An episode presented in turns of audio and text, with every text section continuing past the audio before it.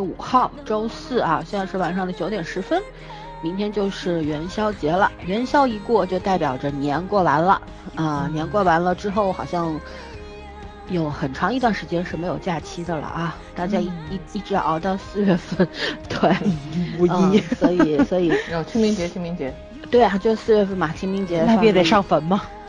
干正事儿对，然后呢，为什么是莫名其妙要说一个年过完了呢？是因为其实大家已经上班好多天了，对吧？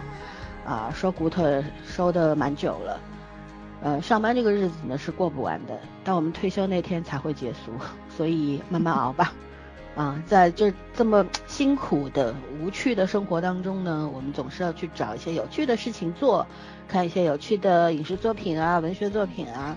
那么我们今天就是要来讲一个很有趣的韩剧啊，已经剧终了，而且我看了一下豆瓣上面看过的人只有七千多个，说明它是一个并没有很多人知道的韩剧。这部剧我们也不卖关子了，叫《都市男女的爱情法则》。那么是我非常钟爱的池昌旭演的，女主是金智媛，嗯。嗯，然后呃，其他的还有男二、女二、男三、女三这些演员，大家也都比较熟悉。男二是金金文熙，对吧？嗯然后对，然后女二是朱呃苏朱颜，女三是韩智恩，女、男三是刘庆秀，其实都是很眼熟熟的面孔，对，很眼熟的人。然后导演是朴信宇，朴信宇就蛮厉害了，之前很有名的，虽然是精神病也没关系。嗯，然后幽灵，嫉妒的化身，呃，龙八，龙八，对，八哈，呃龙八，他有拍过一些不怎么入流的剧，六点几分的，比如说之前零八呃一八年的男朋友是吧？乔妹和朴，宝对但是，但是说实话，他的这个阵容还是牛的，对，嗯然后一五年的海德基尔与我啊，玄彬大制作，哎，我哭的一塌糊涂们真的是找的是一线一线男女主啊，对，都是一线的。当时龙八那个投资也大，嗯周元演龙八的时候也是很火的状态，是啊，？全是有大咖，嗯，对对对，所以是一位非常在韩国有一定的话语权和知名度的这么一个演员啊啊不导演导演导演 我错了。然后这个片子呢，就为什么会吸引到我们去看，并且会让我们来做特地做一期节目，是因为它是一个，它首先它的拍摄手法很新新颖呢，等会儿我们会嗯具体讲。那最重要的是什么呢？它是网飞投资的，然后呢，嗯每集只有半小时，总共只有十六集，也就是说看完这个剧只需要八个小时。十七八个半，没有十七，第十七集是番外，番外其实不哦算在正剧里面的，对啊，对，所以说呢，现在都有番外。了，番外，有是是是，都会有个番外剧吧，对对。嗯，对对对，所以呢，嗯，怎么说？他在韩国其实也算是，嗯、网剧嘛，对吧？我看是嗯。网飞和那个啊 Kakao TV 播出的，啊，对，对，很少所以是见这个，嗯，属于是网剧，嗯，所以我觉得可能当在他们那边收视率也高不到哪儿去吧。也正是因为有网飞的这个投资，所以呢，我觉得这个剧也拍出了一些些美剧的风采。我总觉得我、嗯它的这种形式，我在某部美剧里面是见过，但我记这类似的嘛，对对对，但我就是想不起来，你知道吗？就觉得很熟，但在韩剧里它是很新的，对吧？嗯然后呢，我们等一下就具体聊了。我想多说一句私房话，就是我我今天在大概在半个小时以前突然想起了一个一句话，脑海里边啊浮起一句话，就是这个世界上有两个男人我是看不厌的，一个是池昌旭，一个是杨洋。虽然确实长得得好，嗯，不是杨洋粉丝，但是作为一个颜值粉啊，是的反正看到嗯好看男人，好像一直可以看下去。对，他真的很好看，嗯，是他们俩都好看，真的。嗯然后呢，池昌旭因为呃，从黑了开始我就很喜欢他，然后他一直走那种打星路线，后来慢慢的转型，想要演文戏，但是前两部都扑了，不太好。那这一部呢，我觉得算是翻身之作吧，也确实看到了他很大的进步，嗯、情绪的变化、台词能力等等，我觉得都 OK，都都已经算是一个中上水平的演员了，很不容易啊。然后金智媛就不用说了，年轻一代里边很出色，然后这个台词功力非常强，嗯真的非常口齿好清楚。嗯对，那我们现在就要具体来聊这个剧了。嗯、先打分儿吧，好吧？我们请早儿先来打分儿，然后讲一下你推荐的理由。嗯，我能打到九分。嗯、就是因为这部片子我看的时候，老孙你说特别像 Milo 体质嘛，确实是，就是那种新鲜感跟熟悉感是并存的这么一部剧。然后它的拍摄手法，然后导演的叙事故事的呃技法，包括编剧想去讲讲解一下都市男女在爱情上的一些个爱情观、婚恋观，就是都挺打动我的。而且演员的演技非常的好，虽然年龄都并不是很大，其实你看到这部剧里面没有什么上岁数的人出来，就即使是客串或者说是很配的角色，也都是年轻一代。他真的是在讲都市男女，嗯 就只讲这二三十岁，连大龄的，就是四十往上的人，其实都是很少的，就在讲年轻男女的故事。但是所有的年轻演员的演技都非常的优秀，都不是说合格了，就是他们不是完成本职任务，而是超标完成了本职工作。所以你看的过程中那种舒适度是很高的。尤其是讲故事的手法是那种娓娓道来的，前面所有就是埋下来的一些个线索的东西，或者说挖的一些坑，它后面都会给你讲出来，完整度跟精致度都非常的高，所以我觉得惊喜惊喜度也是非常强烈的。就这种网剧，就什么时候咱们如果能拍出来一部，因为这种这句话咱在聊 Melo 体质的时候就说过，对吧？什么时候咱们能把年轻人的这种很现代的。就是比较符合当下这个时期的一些个爱情啊、友情啊、工作上的一些个看法，你能够给我们交代一下、讲解一下，就非常棒。但是它又又做到了，而且跟 Melo 体质还不一样，他想探讨的问题也并不一样。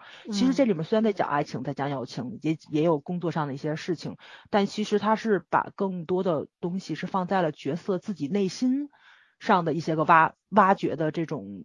与嗯，自我和解的和解的那个过程。是的，是的，对对。嗯然后没有什么咱们常见的那种剧集里面的什么原生家庭啊，什么乱七八糟的东西，虽然也有，但是你能看到这个东西，其实在角色身上是很淡化的。他真的嗯是一个很成熟、很独立的人格，再去找寻自己内心深处真正想要、想要寻求的一种生活状态的这个历程吧。所以你看的时候是挺有共鸣的，因为，嗯，可能也是咱们就是这个年纪，咱们也是这么走过来的，所以你看的过程中，就是共情共情度是非常高的，他所有的喜怒哀乐我都能够理解他，所以我就嗯。给了一个很高的分数，九分吧，嗯。嗯，圈圈同学，呃，我会给个八分，因为这个片子前半程就是前面几集我会不是很容易进到状态里面，后面是越写越确实越写越好了，所以嗯。我平衡了一下，我觉得呃也可能是因为他要表达的线索比较多，然后这种小故事是不好穿，但是整体来说完成度比 Melo 体质会差一点点，呃，像但是后面交代的是蛮不错的，所以前面的分会有点拉低整体分数。但是我觉得这个剧就是比较可爱在哪里，因为呃它有一种穿插在真人秀，然后呃真人秀和这种访谈类节目和电视剧的这种脚本的混搭的这种感觉。因为你像这种采访类的真人秀，包括呃就是这种什么嗯、那个素人男女。然后在这种真人秀搭配这种这种这种思路和感觉，呃，国内的有些综艺，包括国外的有些综艺都会有，就是包括他这个剪剧里面也用到这种手法，但是呢，往后衍生到、呃、剧就是剧目中间的这些演员真实发生的一些故事，然后再互相切回来，这种手法是反正我在内地是没见过的。呃韩韩剧也好像比较少，应该是比较少这种风格的，所以我觉得它这个混搭是很有亮点的。嗯，重点是它就是我觉得这个片子让我特别喜欢的是剪辑，它剪辑剪得非常自然。嗯，加上其他的编剧和演员的功力也不差，所以这个剧是很吸引人，就是很特别的。嗯，但是就像我说的，可能如果你用看电视剧的习惯去看它，一开始可能会有一点点不好接受，有这种感觉，嗯，就会觉得不太 get 到点。但是它后面慢慢的进入一个整合状态之后，其实我觉得还是蛮有意思的，嗯，然后整体质量没有什么问题，这个片子。呃，我觉得拍出了这种不不太一样的一个首尔，我觉得跟我以前看到首尔不太一样。嗯，他不是很喜欢做大景，然后也没有拍很多标志性的建筑，甚至没有拍很多标志性的他们刻意去宣传的一些人文景观、旅游景点。对对对，没有的。它大部分景聚集在家里面呀，或者是一些固定的场所，比较文艺的地方。对，很文艺啊，但是很有特色，你也不会觉得很重复。就是我特别喜欢男主的家。那种韩屋，好赞，特别像个人取向里面那个李敏镐，对对对，是吧？弹幕里好多人说，好像就是是那个李敏镐那个房子，改了一改那个房子，嗯，就是整个他的这个搭配不俗，然后又很有个人风格，然后和其他剧也不太冲突，嗯，就不会像以前那种看上去，呃，就是完全一样什么的，就带了这里面每个人角色的一个风格画风，我嗯，我蛮喜欢的。然后音乐也不错，音乐就算是日常加分点，对日常加分点。韩剧最近的音乐都还不错，但是他这次用了很多英式摇滚，是挺突破的。还有很多美式的乡村音乐之类的都有。嗯，他现在混的就是这个这个这个片子最厉害的地方是它元素混合的很好，他没有用很就单纯韩国的一个东西，然后确实是像。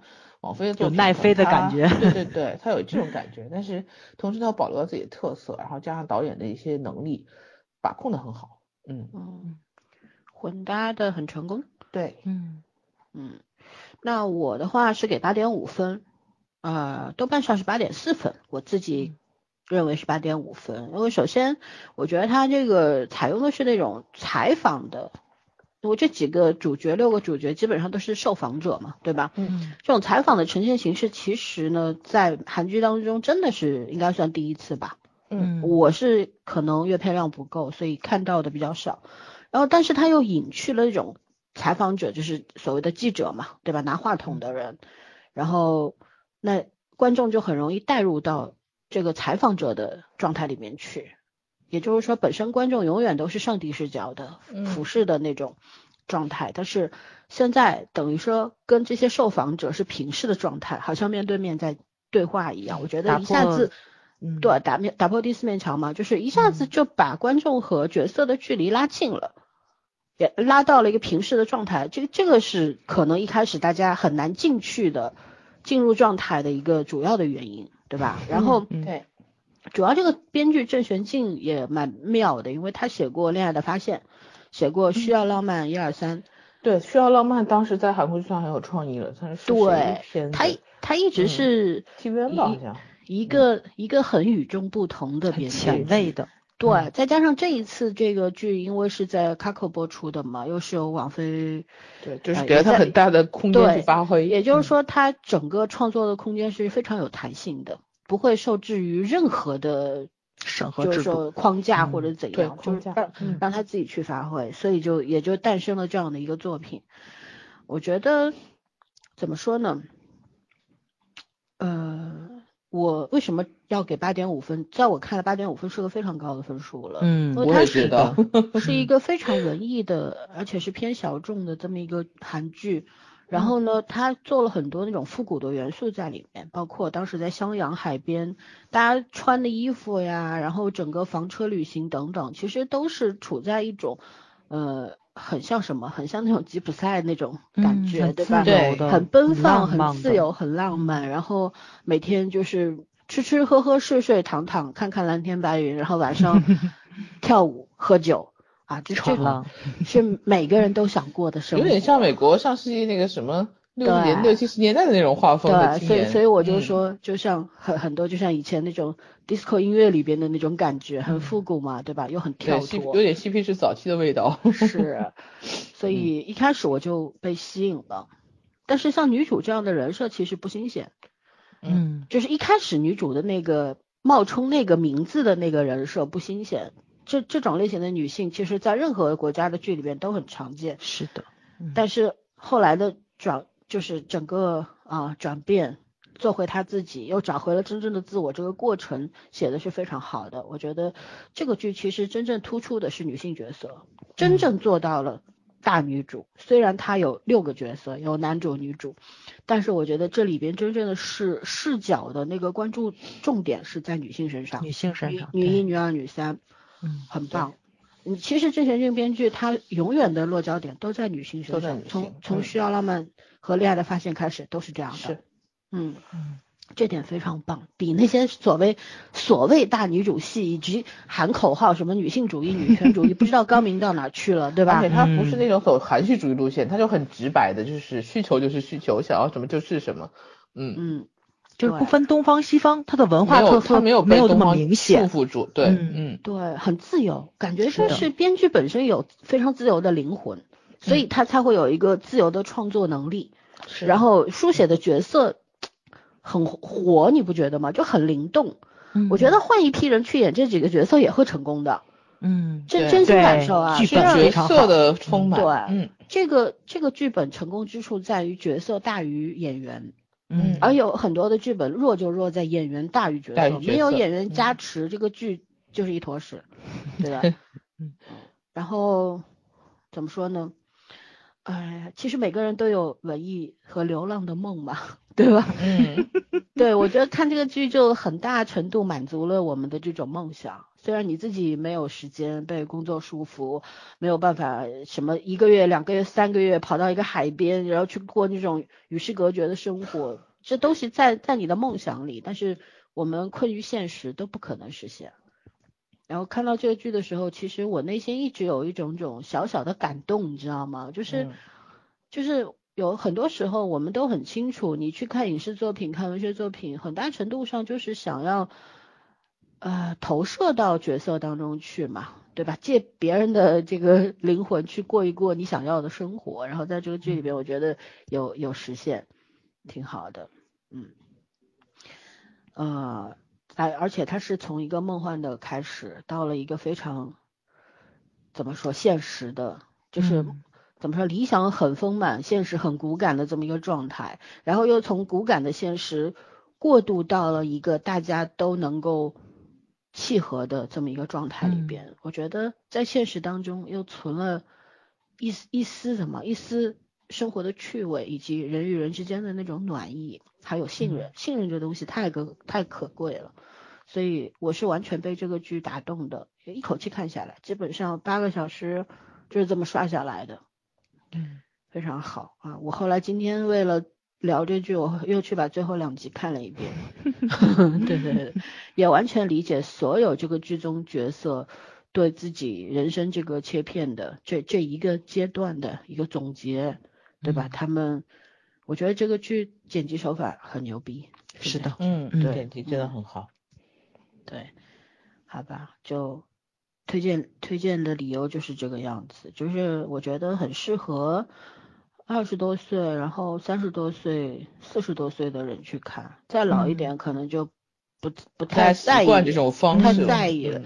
年轻一点的是接受代沟嗯很严重。对对对，也而且再老一点，可能对爱啊什么的、自我什么的，已经嗯没有那么大的嗯渴求了什求了。么样的恋情就没有这种想法了。对，没有那么大的渴求了。嗯 生活打败了他们，当然也不是每个人都这样被打败的啊。嗯年再年轻一点，十几岁小朋友估计会有点对角色理解会有点偏差，对，因为还没有被毒打过。嗯，对，OK，那就很推荐二十三十、四十岁这三个年代的人去看。OK，然后我们开始聊一下这个，呃，关于这个非常新颖又有趣的拍摄手法啊、嗯有哪些是你觉得这个技法是非常吸引你的呢？在儿，嗯，因为我刚开始就是看它的场景比较小嘛，然后你嗯能看到就是剧组的规模并不大，然嗯后设置的一些个区域经常是房间或者说是小旅馆儿、小饭馆儿，所以我刚开始我还问老三了，我说这是不是就是因为疫情嘛？因为韩国就之前也是好几个剧组不都停播嘛，就是因为有演员传上了新冠，整个剧组就停了，有停了一周，有的停了两周，你就差两集四集的进度。然后老三说不是，这就是网飞的一种风格。然后你后来想一想，还真是，因为刚开始咱看《Melo》体质》的时候，那个谁就是叫什么什什什么静，那个女那个主角做导演的那个，他不就是拍那个女演员对吧？嗯，然后其实我觉得这个也有点半纪实的那种风格，嗯就是因为你刚刚刚开始接受采访的人，所有人在镜头面前是说的那些话都还是很都还是很正经，然后很拘束的那种，然后底下会有提示问你他说的是真话还是假话。但是慢慢的，随着他们对镜头的了解之后，每个人都多多少少忘掉了，就是在镜头面前去掩饰自己，就是不太想暴露给别人看的那一面。其实他也是通过这种半纪实的这种风格，然后展现出来了这些人物性格现实中跟面对镜头的那种双重的虚实的那种交汇。然后你会觉着导演的这个拍摄手法，他并不只是想去炫技，他很多时候其实也是通过这种方式，多方面、多层次、多角度的去解去介绍了人物的那个性格呀，或者说是人物的背景啊，然后他们之间的那种人物关系的那种纠葛。真的，我觉得这个其实挺难的，因为你但凡有废镜头，或者说是你有讲不清楚的地方，就太乱了，因为它是网状交割的。嗯，但是他真的是讲的很清楚，就刚刚老孙说他的剪辑特别复杂但是不乱。没错，就是真的是很复杂，但真的一点儿不乱，而且他在期间还埋了很多的秘密在里面，而且是一集一集慢慢的去揭露出来的。因为你看每一集只有半小时，你可能都会对里面的一个角色有个既定印象，但是下一集的时候，这个人物一定会改变，然后再下一集还会有改变，他就是那种非常微妙的那种小反转，特别的吸引人，而且就是他这个吸引的点吧。就很多时候让你就很有共鸣，就是我跟 我在看的过程中，我就跟老孙说，这导演简直是太牛了，他竟然能把这么悲伤的故事拍的这么的喜感，就是 男主。到派出所里笑不得就那种。是，很同情他，心疼他，但是但是又觉得很好好笑。对，明明吧，就去派出所里面是报案，然后哭的梨花带雨的，然后后面吧，觉着自己经常看到幻觉，去医院看病，还碰上了老同学，之后老同学也接受了采访。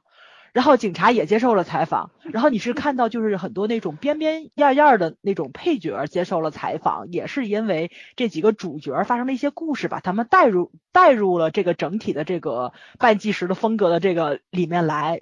其中这些角色又有分支，比如说那个医生，对吧？医人不自医，他也有点病。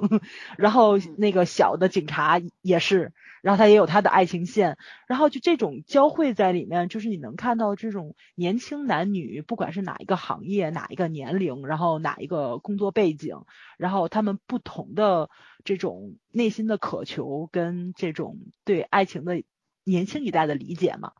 哦，所以我就觉得，就是导演的这个拍摄手法真的是很厉害。嗯，对，这我估计这就这故事要搁咱国内的导演，能给你拍六十集，不六十集还说不清楚。说不清楚。对，但他真的是讲了好多好多的问题，而且是用特别精干的东西。就是并不庞杂，也不复杂，他也没有故意的去煽情，然后把任何人物是往悲情了，或者说是。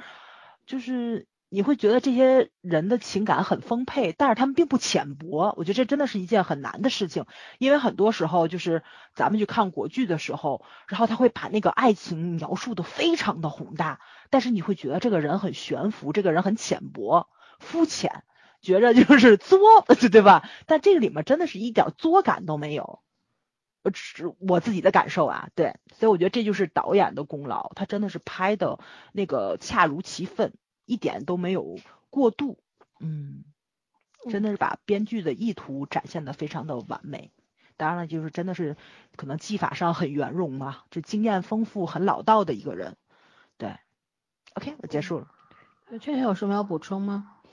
呃，我的感觉一个就是说，虽然很多片子就是制造巧合是很基本上所有影视作品的一个必选项，但是这个电视剧里面导演就是把世界这么小这件事情做的特别的高级，是的，就是你也觉得哦，这些人都互相认识很巧合，但是这种巧合不会让你觉得很做作，或者是故意。就是像我们什么女女主摔了，然后摔到男主怀里的这种，我已经不想看到的巧合感。哦，然后另外一个就是，哦，刚才早说那个拍摄手法的问题，这个其实我觉得跟这两年很多，就是他这个拍摄手法，就第一时间让我想起来，这两年有很多这种素人的真人秀，就是情感问情感类的，比如说什么在呃同就是介绍几个素人谈恋爱啊，或者是大家住到一个屋檐下面自行吸引啊。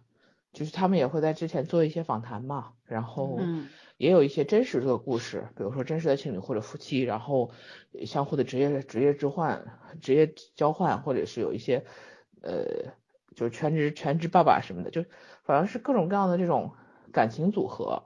就韩国还是做的比较比我们靠前的，我们现在也有，其实我觉得它特别像国家宝藏，它也有，就是就是就是就是上不上来先介绍。就是嗯。采访嘛，就是先介绍这些人，然后后来就是介绍完了之后，给你讲这个就这个文物的那个历史，通过演嗯。来、来讲，他后面这些人人物就出来了。我觉得他这个其实我特别像国家宝藏，嗯，都有这些东西，但是我的感觉就是很像那个情感类，因为它题材是一样的，说白了就是它题材很相似，所以它就借鉴了中间的一些一些内容，但是同时它确实是在把这个呃从访谈的感觉，从真人秀的感觉变到呃就是很顺畅的给它滑进这个电视剧影视剧质感这一步做的太厉太厉害了，就这个是它很特别的一个地方。然后我觉得这个就是从编从剧本到导演，就是两个人的配合很好，然后加上演员也没有拖后腿，所以这个成片到最后就是看起来很特别，嗯，但是其实是就小细节，它在其他的作品里面都可能都会有过，但是整体就是能够组装成这么完美的这种剧，这个算是第一个吧。我觉得韩剧里面应该嗯电视剧里面应该没有，嗯。或者是我没有看过，因为确实很少。嗯嗯呃，我是补充一下吧，我觉得我很喜欢他的一些彩蛋和小剧场，比方说在某当中的某一集以及第十六集的最后，嗯就是上字幕之前，不是有一段那种缩小的那个镜头。对，那种就穿着那种复古的嗯服装，然后跳着 disco 的那种嘛。其啊实它是致敬了昆汀的那个低俗小说。嗯然后其实低俗小说它也本身就是有一个三个故事线，嗯然后用影片首尾的序幕啊、尾声啊这些来组成一个片子的。所以我很怀疑我们这部韩剧的导演是昆汀的。粉丝，你知道吗？对，那这很眼熟。然后看到这个时候，诶，脑子里蹦出来，这不就是低俗小说的有某个片段嘛？有致敬的那个意思啊。然后我觉得这也算是，其实韩剧当中开始用小剧场之类的，好像是从绅士什么来着？绅士的品格，绅士的哎，品绅士的格品格，对，那个时候金边开始的当时专门每个五分钟有个前面的小剧场嘛，对对然后后来也会有一些剧去模仿这种模式，但是我觉得目前来说用的最成功的就是《绅士的品格》和这部剧。对，嗯对，然后这这部剧的小剧场，尤其是有电影的风格在里边，嗯呃，很有意思啊。而且导演真的蛮厉害的，因为看他以前的一些作品，有高有低等等。但他作品好像呃整体来说评评价不一，但是他作品的手法还真的不是很重复的那种，对就每个作品都有特色，嗯，对，因为你想之前的虽然是精神病也没关系，其实也是很有导演的个人风格在里面的。呃，你甭管他有多少致敬或者怎么样吧，但是他真的嗯是很有趣的一个导演，是的，对吧？嗯，和这个编剧也算是天作之合了，对是那种嗯 很喜欢突破框架自由的。灵魂。对对对，包括幽灵，对吧？当时印象也很深刻。嗯还有《嫉妒的化身》也算是韩剧史上的一个比较另类的作品。嗯而且那个男朋友女二男女朋友当时嗯虽然我们都没都不喜欢那个片子，但是那个片子我后来看了一点剪辑，确实是拍的非常美，就是嗯把把古巴那个美拍的真的是太美了。嗯，对，所以编呃导演也算是厚积薄发了，编剧嗯一直是水准水呃水平在线在的对。嗯然后导演我觉得是从我看了一下豆瓣上他的列表，他是从六点几分啪啪啪啪啪到最后，目前近几年的作品都是八分以上的，那也就是已经固定了自己的那个个人的水水平和风格了。而且还能不断的在创新，好厉害。对的，嗯，然后我就补充这么点儿吧，然后我们呃去看下一个演员演技方面，我们请圈圈先说吧，你可以点评几个人，嗯。演员演技啊，我先说小池吧，嗯。因为他这个片子就是我他之前那个便利店我也看了一点，然后那个里面我觉得他就有的时候会有点点过火，嗯，就是因为他还是挺有喜剧有喜剧天分的，我觉得他演喜剧片还是可以，他毕竟是音乐剧舞台也磨练了 很久对的一个人，嗯，对，然后之前跟袁振二那个片子其实也有一点喜剧风格，然后就是越来越收放自如了。这个剧里面其实有点，呃，某些时候会有一点点男女主角男女主角拿错剧本的那种反差感。我我跟我还跟森森在我们私下聊天的时候就在讲说，这个这这这这编剧也挺讨巧的，这要是男女主如果这个身份换过来的话，就妥妥的是渣男，你知道吗？就是这种。会挨骂的，嗯对，会被骂死。所以就是说，他表现出来这种呃，怎么讲，就是醉酒以后啊，或者是什么时候那种很很被人抛弃啊，或者是抓狂的时候，那个那个状态，确实比他之前演的那些剧看起来更加的自然。就虽然也也是那种很 drama 的画风，但是你可以相信那个是他一个人真实的呃表表达，甚至有时候因为呃。因为这个片导演手法的问题，它其实展现的是人物内心的一些东西，可能就是比较比现实更看出来的更更夸张一些，然后波动情绪更大一些。我觉得他其实表现的时候还是有区别，就是和真实世界里面自己的那个方式，然后是不太一样的。就他他这个，呃，就会让你觉得他既夸做的夸张，然后也没有夸张到让你觉得不舒服的那种感觉，或者是角色不适的那种感觉。嗯，这是一个。然后，呃，金智媛我要夸一下，因为我不知道为什么金智媛演技啊、长相啊什么都没有问题，但是我不是很喜欢她的她的片子，就是，呃，我很难我我很难得挑女主，但是好像我确实对她片子不是很有兴趣。但是这个片子里面呢，就是，嗯、感觉他的这个后期成熟之后，就是后期开始慢慢交代他到底是什么情况。我觉得其实我一直是站在他这边的，嗯就是虽然说他做这个事情呢确实是有问题的，肯定是不对的，但是不知道为什么我就会，我就是还蛮能理解他那种状态的，因为之前嗯森森不是有大概给我们讲过，就我我我我我完全没有看的时候，森森有讲过说其实没有很就是没有很严重，就是其实就是个女孩子可能隐瞒了自己真实的身份，然后跟这个男孩子谈了场恋爱，然后后来又因为呃她自己觉得这个。这个这个开头不太好，所以她就没办法去面对这个男孩子，后来找他一系列这个过程。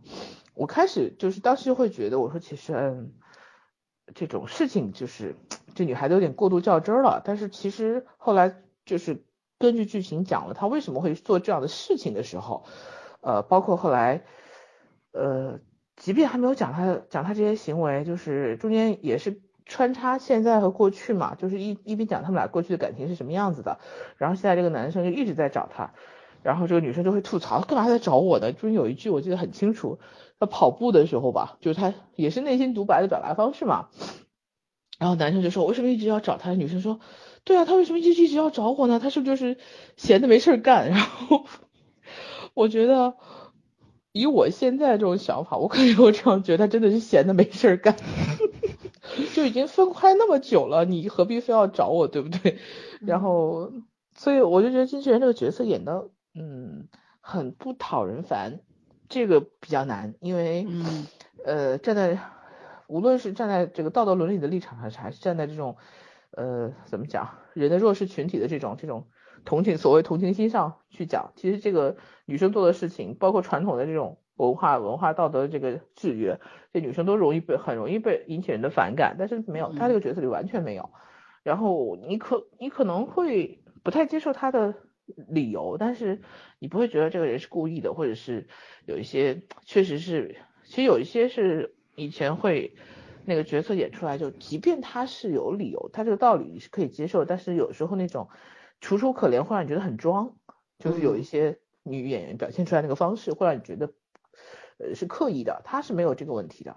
然后无论最后她做了什么选择，我觉得都是可以理解的，就是从角色的表达上和这个呃故事的诠释上都是很准确，对角色是很准确的拿捏的，嗯，当然也要感谢导演的剪辑，确实是。呃，导演的剪辑和调教，就角演员在理解这些角色表现的时候，也确实都让所有就是能达到一个平衡吧，嗯。嗯，所以就是开拍之前的那个剧本的讨论多重要啊，对吧？对？坐在一块儿讨论，互相去吃透这个角色，真的很牛，这个过程特别好，嗯。嗯，嗯而且这几个年轻演员也可能就是真的年纪虽然都不是很大，但是真的平就是彼此的配合平衡非常好，我觉得这种也很难得，嗯。嗯嗯，OK，那早儿有什么要补充吗？嗯，我想聊一聊女二号，就是那个一直在咖啡馆打工的那个女孩子。嗯。嗯。因为我在看这部剧之前，我前些日子刚把韩版的小美好看了，她在里面演小西，就是咱们国版的沈月演的那个角色，嗯，嗯。真的两倍速，倍速，两倍速快速的有就有有一些集就没看，就这么快速的看过来了。咱们的小美好虽然也不咋地，但是韩版的也不咋地。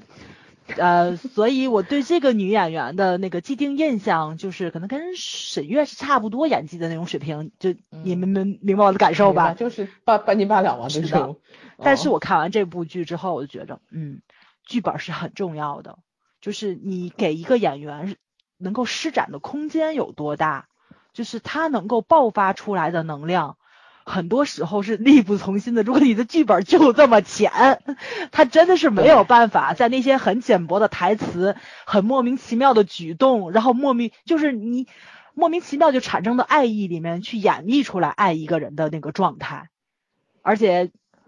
所以说就是很难为演员嘛，但是这部剧你就看出来，就是会非常厚重的剧本，或者说你给他们以呃非常大的一个空间去展现演技的时候，一个演员能有多大的能量，或者说他能有多大的这种给你经验的机会，他去抓住这个机会，所以剧本是真的是很重要的，而且这个。这个这个小女孩年纪应该也不大，可能也就二十多，因为你看出来她当时在演小美好的时候，很多的时候就是她是通过自己年轻人的那种优势，她去消化那个角色，就是让让小让小西这个很多莫莫名其妙的一些个举动，怎么样可爱化，然后去迎合观众的一个好感嘛。但这个里面，他就完全没有通过自己的年龄，然后自己的那个娇小的体态，然后一些个故作可爱的那种表情，然后去阐述这个角色。所以，嗯，怎么说呢？我就觉得真的是演员都很优秀，因为其他的演就其他的演员，咱们都看过他的角色。女三号也是，咱看过《麦洛体质》，对吧？就那个一个未婚那那那一个单亲妈妈，真的演的是非常的好。那个角色，我觉得其实呃难度也是非常高，她都驾驭得了。其实所有的这里面的演员。都不是让我觉着就是突破我的印象在的，就其实只有女二号是让我真的是震惊到了，所以就是再一次呼吁咱们的好剧本快点来吧，对，不要埋没演员的才华。嗯，OK，我结束。嗯嗯，我还是要讲一下韩智恩，就是饰演女三的嗯这个吴宣宁的这个演员，因为确实刚刚早上提到《Melody 这》里她饰演的一个单亲妈妈，然后我因为她和孔明是很多对手戏嘛，我对她印象很深的就是。就她特别活得出去，就是觉得演员在表表现角色的时候是没有拘束感的。然后在这个里面，同样，我觉得绝了，简直！他对着电电线杆对着女主发功的时候，我都要笑死了。我觉得，我我觉得最经典最就是最后他们俩正儿八经要去分手的时候，那个男生出来找他，然后看到电线杆抱了个女让女生抱了个电线杆就冲过去，我当时快笑死了，那个故意暗含了一下。啊，对，就是演员是没有任何重复性的。你看他两个角色，如果不是去查这个名单，我真的没有认出来他是演过《梅洛体质》女三的，我真的没有，我就觉得这这算巨抛脸吧，嗯就是巨抛脸，嗯，对，太厉害了，就嗯对，然后，呃，还有就是刘清秀，男三刘清秀，因为这个演员其实也之前在那几部电影里见过嘛，黑帮专业户，对，青年警察啦，阴曹嗯使者啦，嗯这等等啊，都都见过他。然后，嗯，反正就演演好人是很少的啊，嗯包括之前那个梨泰院 class 那个角色也是比较突破性的，嗯所以我觉得就是那种很呃有有可塑性，非常有。然后他在这个剧里面演一个天天在家里面坐着的作家，是吧？然后，嗯，有点怂，受气包嘛。女主官方吐槽说她是受气包什么的，我觉得就是非常，呃，精确的演了演出来了这个受气包的样子，但是她又异常的暖，非常的暖。包括他和他和女三之间那个感情的问题，其实也就是女三一直说 你是不是喜欢女主，嗯但我觉得那只是女三的一个借口，只是彼此没有到那种非要在一起的地步吧，对吧？互相欣赏，但是没有办法在一起，就是这个样子。然后男三的到最后那段独白我特别喜欢，就是说我希望下一次你来找我的时候还是用这个借口。嗯就是都市男女的这种感情方式，它其实这个讲的也不仅仅是男女主的这个这段浪漫的邂逅，更多的现实中的人可能是男二女二、男三女三的这种状况啊，男主女主那种是很稀有的，少对。见的，对，男三女三的这种更常见，是。就是你会看到遇到一个你看上去特别对你胃口的人，你就很欣赏他，你觉得他这个个性棒呆了，就是可能在他在别人眼里就是不伦不类的、很另类的人，但是在我眼里他就是珍宝，很神。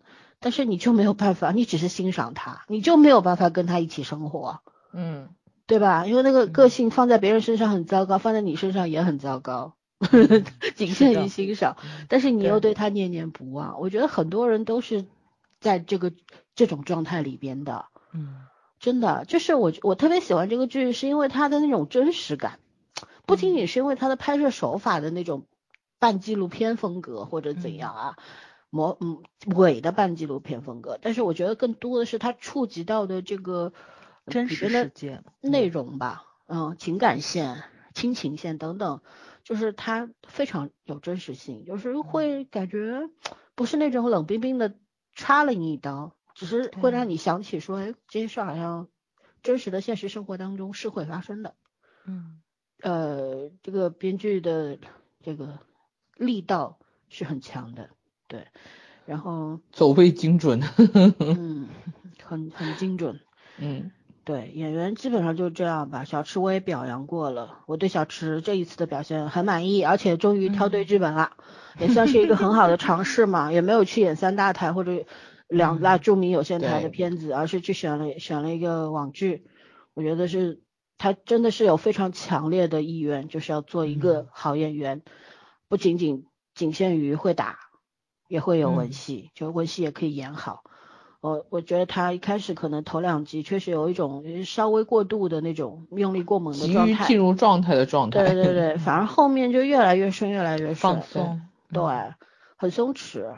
然后让我失望的是男二，嗯，金文熙，因为我觉得对他从太后开始，他所有的角色都是一样的，没有嗯什么区别，真的。就有点今生是第一次里边也是这样，嗯对，因为他没有什么个人特色，从呃颜值到身高都没嗯有什么特点。然后你说演技嘛，也就这样，但是他资源挺好的，嗯而且他跟金志媛也不是第一次合作了吧？嗯他俩是，我觉得是不是都签了签给同一家经纪对公司对对，之类的？可能我觉得捆捆绑营销的感觉有种。我也是觉得，虽然他俩不演一对儿，但他俩总出现在一个剧里。对对对，有点儿嗯，就这样好了。然后有对这个剧，我们优点说了很多，有什么缺点吗？大家觉得？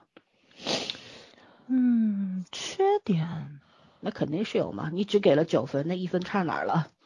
差口气儿，呃也不是差口气，呃就是觉得他真的是可能有点小众，就是嗯，就因为我看的过程中啊，我觉得嗯他这个文艺风，你要是真的这种纯文艺，就像那个《花样年华》似的那种，他要没有，他其实就还挺接地气的。更加小众了，就不是七千多个人看，可能就七百个人看了。对对对，但是他这个文艺范儿吧，就我我不说了嘛？他就没有东方跟西方的那种界定，但也恰恰是这种没有界定，我就觉得没什么特别大的特色。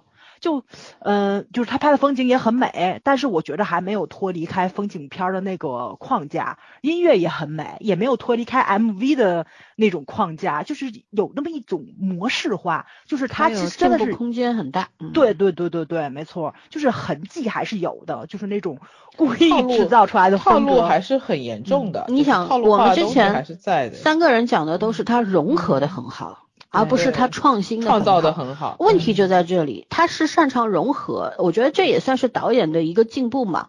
但是他还可以再进步的，因为他还他还没有到那种自创的那种原创的那个状态，对吧？他还是你包括他致敬昆汀什么的，那还是在于什么？自己的，我觉得还嗯对，还是在一个模仿阶段，还没有到达到另一个高度。是的，是的，嗯但是已经，我觉得已经算比较出。我看那导演也就四十多吧，嗯对还是比较厉害的。嗯就是他，我觉得就以后可以往电影方面走一走，我觉得这个导演 挺厉害的。嗯，可以的，我觉得每个导演都会想拍电影的嘛。是的，嗯嗯对，那圈圈有什么缺点要讲吗？我觉得呃手法上有一个问题，然后另外就是我其实是觉得这个人设，嗯，并没有很就是还是心意不足吧。嗯 人设和情感设情感设定其实都是套路化的，嗯就是说它好的地方在于它的这个尺度拿捏的很好，然后另外就是这个细致度和合理程度是整体来说是可以的，但是你单独是去去找亮点，从人，我觉得特别是在人设上面，就是几对感情人设是没有太多亮点可以讲的，我就是说亮点就是真实，嗯然后剩余的就就是这样子，所以我觉得相比《麦老体质》，我不会给他打到更高的分数，也是这个原因。嗯嗯，对我同感。我觉得《梅罗体质》为什么当当初我记得我是给九分的吧，然后对这个我只给八点五分，八点五分其实有一定的情感分，嗯因为池昌旭啊。呃认真的话大概是八分吧，对。对，我也觉得你给八死八分，我会，我觉得正常的给了八点五。对对对，因为就是梅洛体质，我我是去年的作品，然后我到至今还是很喜欢，偶尔也会拎个一两集出来看。我觉得梅罗体质强在哪儿？那个剧本的水准要高于正编，嗯，因为对，他那个那个剧本的那种巧思啊、结构啊，包括细节呈现，包括人物的设定等等，对，都是非常有新意的。嗯对有很多的台词那种巧妙的反转什么的，我觉得至今这种类型的剧当中没有人可以超过它嗯啊。然后他有很多当当时我们讲那个剧的时候，也摘录过很多经典台词嘛，对吧？包括里边每个角色都非常有个性。你想这个剧里面其实没有什么角色是有个性的，是都没什么个性其实就是是普通人。是对，但是他又不够太不不太普通，因为像女主最后的这个职业上的反转，突然就成功了，我觉得这个也也有点异想天开。有点对对，对，然后对于像编剧，我觉得他是把自己呃现实当中自己的生存状状态，以及理想中的自己的生存状态什么的，分在了三个女性角色身上的，嗯，对？吧？然后。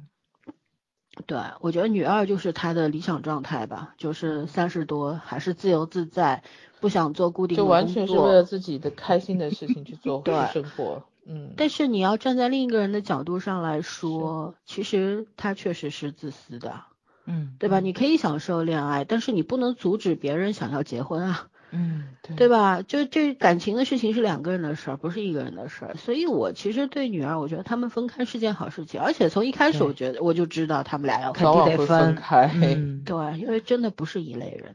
嗯，然后，嗯，然后像女三这样的一个性格，我觉得是编剧他看待真实生活当中的女性的一个角度吧，他最贴近现实的一个一个女性角色。就是像女三这样子，就是那个性格很飒，然后但是她有非常大的弱点，就是她对感情的那种呃收放不能自如，每一次爱都是貌似飞蛾扑火，对，貌似飞蛾扑火，但是每一次其实都是不尽力的。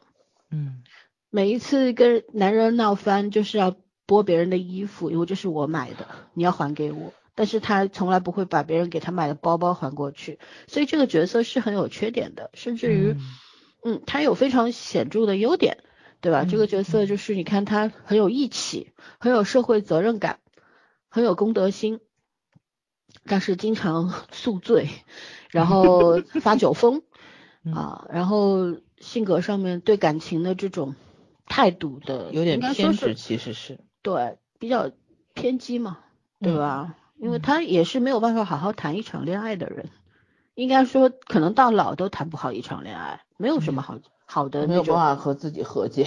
对，从他的身上其实是可以看出，他也许，嗯，和他的原生家庭是有关系的。因为男男三，但是没有去写，男三也说了，每次如果你想妈妈的时候，你可以再来找我，对吧？具体他妈妈怎么了，给过他到底是给他过多的爱还是过多的恨，我们都不知道。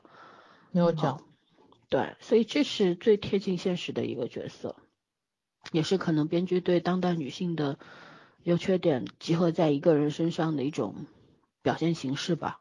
嗯，对，所以我觉得，嗯，这个剧其实到最后一集，我觉得有一点点儿落下去了，弱了。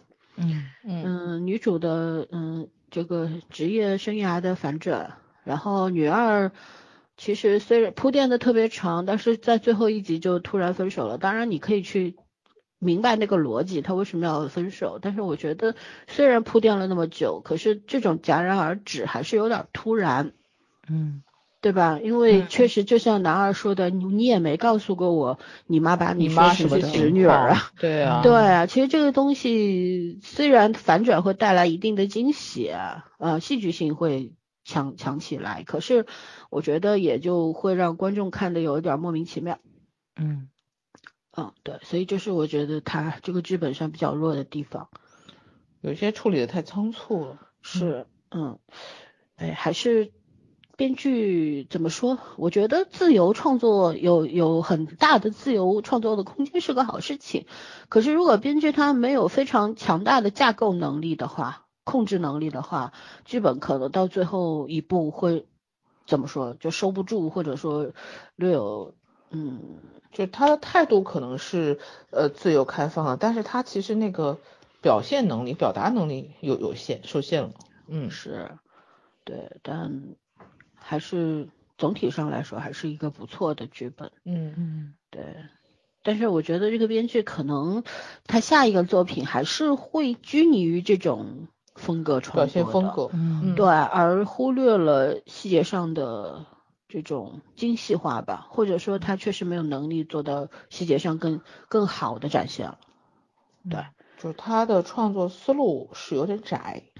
嗯，嗯，也许是他认为很宽，这就是他追求的追求的模式嘛，就是对，就所以说每个人都会有局限嘛，真正的天才嗯是极少数。我就一直觉得梅罗体制那个编剧开挂了，那个编剧加导演，你忘记嗯了？编剧加导演，而且那个男生还挺帅。对，就开挂了嘛，那是真的天才型的。他为什么自己不去演个戏？就这种。嗯，OK，那我们这个说完了，我们继续往下走走，我们要去来解读一下剧本的部分。我们先来解读一下这个都市男女的爱情法则，你怎么去理解这个名字呢？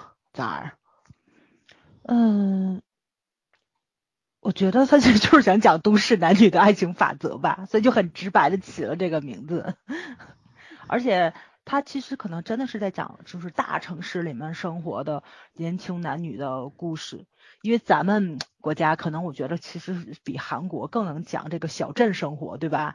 因为咱们在此之前有各种话题，什么小镇做题家啦，要不要回家，就是找个公务员干干，而不是留在大城市里面打拼啦，买哪的房，怎么养老，就这种话题，咱们真的是，你打开知乎，或者说你去任何一个电电台里面去听情感类的，就是会有各种争吵、吵闹的声音。但是这部片子，我觉得他可能真的是在讲，我就我我就觉得他好就好，他真的讲了平凡。就即使男主跟男二的工作相对就是其他的角色来说是符合咱们普罗大众认为的成功的这么一个定义吧，但是你也能看到他们在工作上其实并不顺利。因为前几集的时候，男主一直在为那个房子出那设计图，对吧？折腾来折腾去，折腾来折腾去，然后你是能够看到他的专业度跟他的理想，其实也是受困于现实的这种客户的要求。然后这边你的。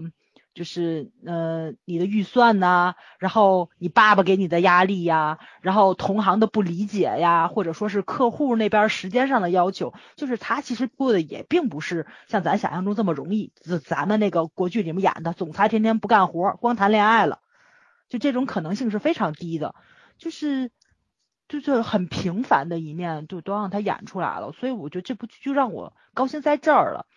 就是你看着所有的角色，其实都是咱们身边的人画出来的那种形象，他没有脱离开你的日常烦恼，他把烦恼给你演出来了，其实是特别难的一件事情，而且是生活在大城市里面所有的人要要面临的问题，房租，然后失业，然后失恋，嗯，还有什么呢？就是就是这些个问题，嗯 嗯。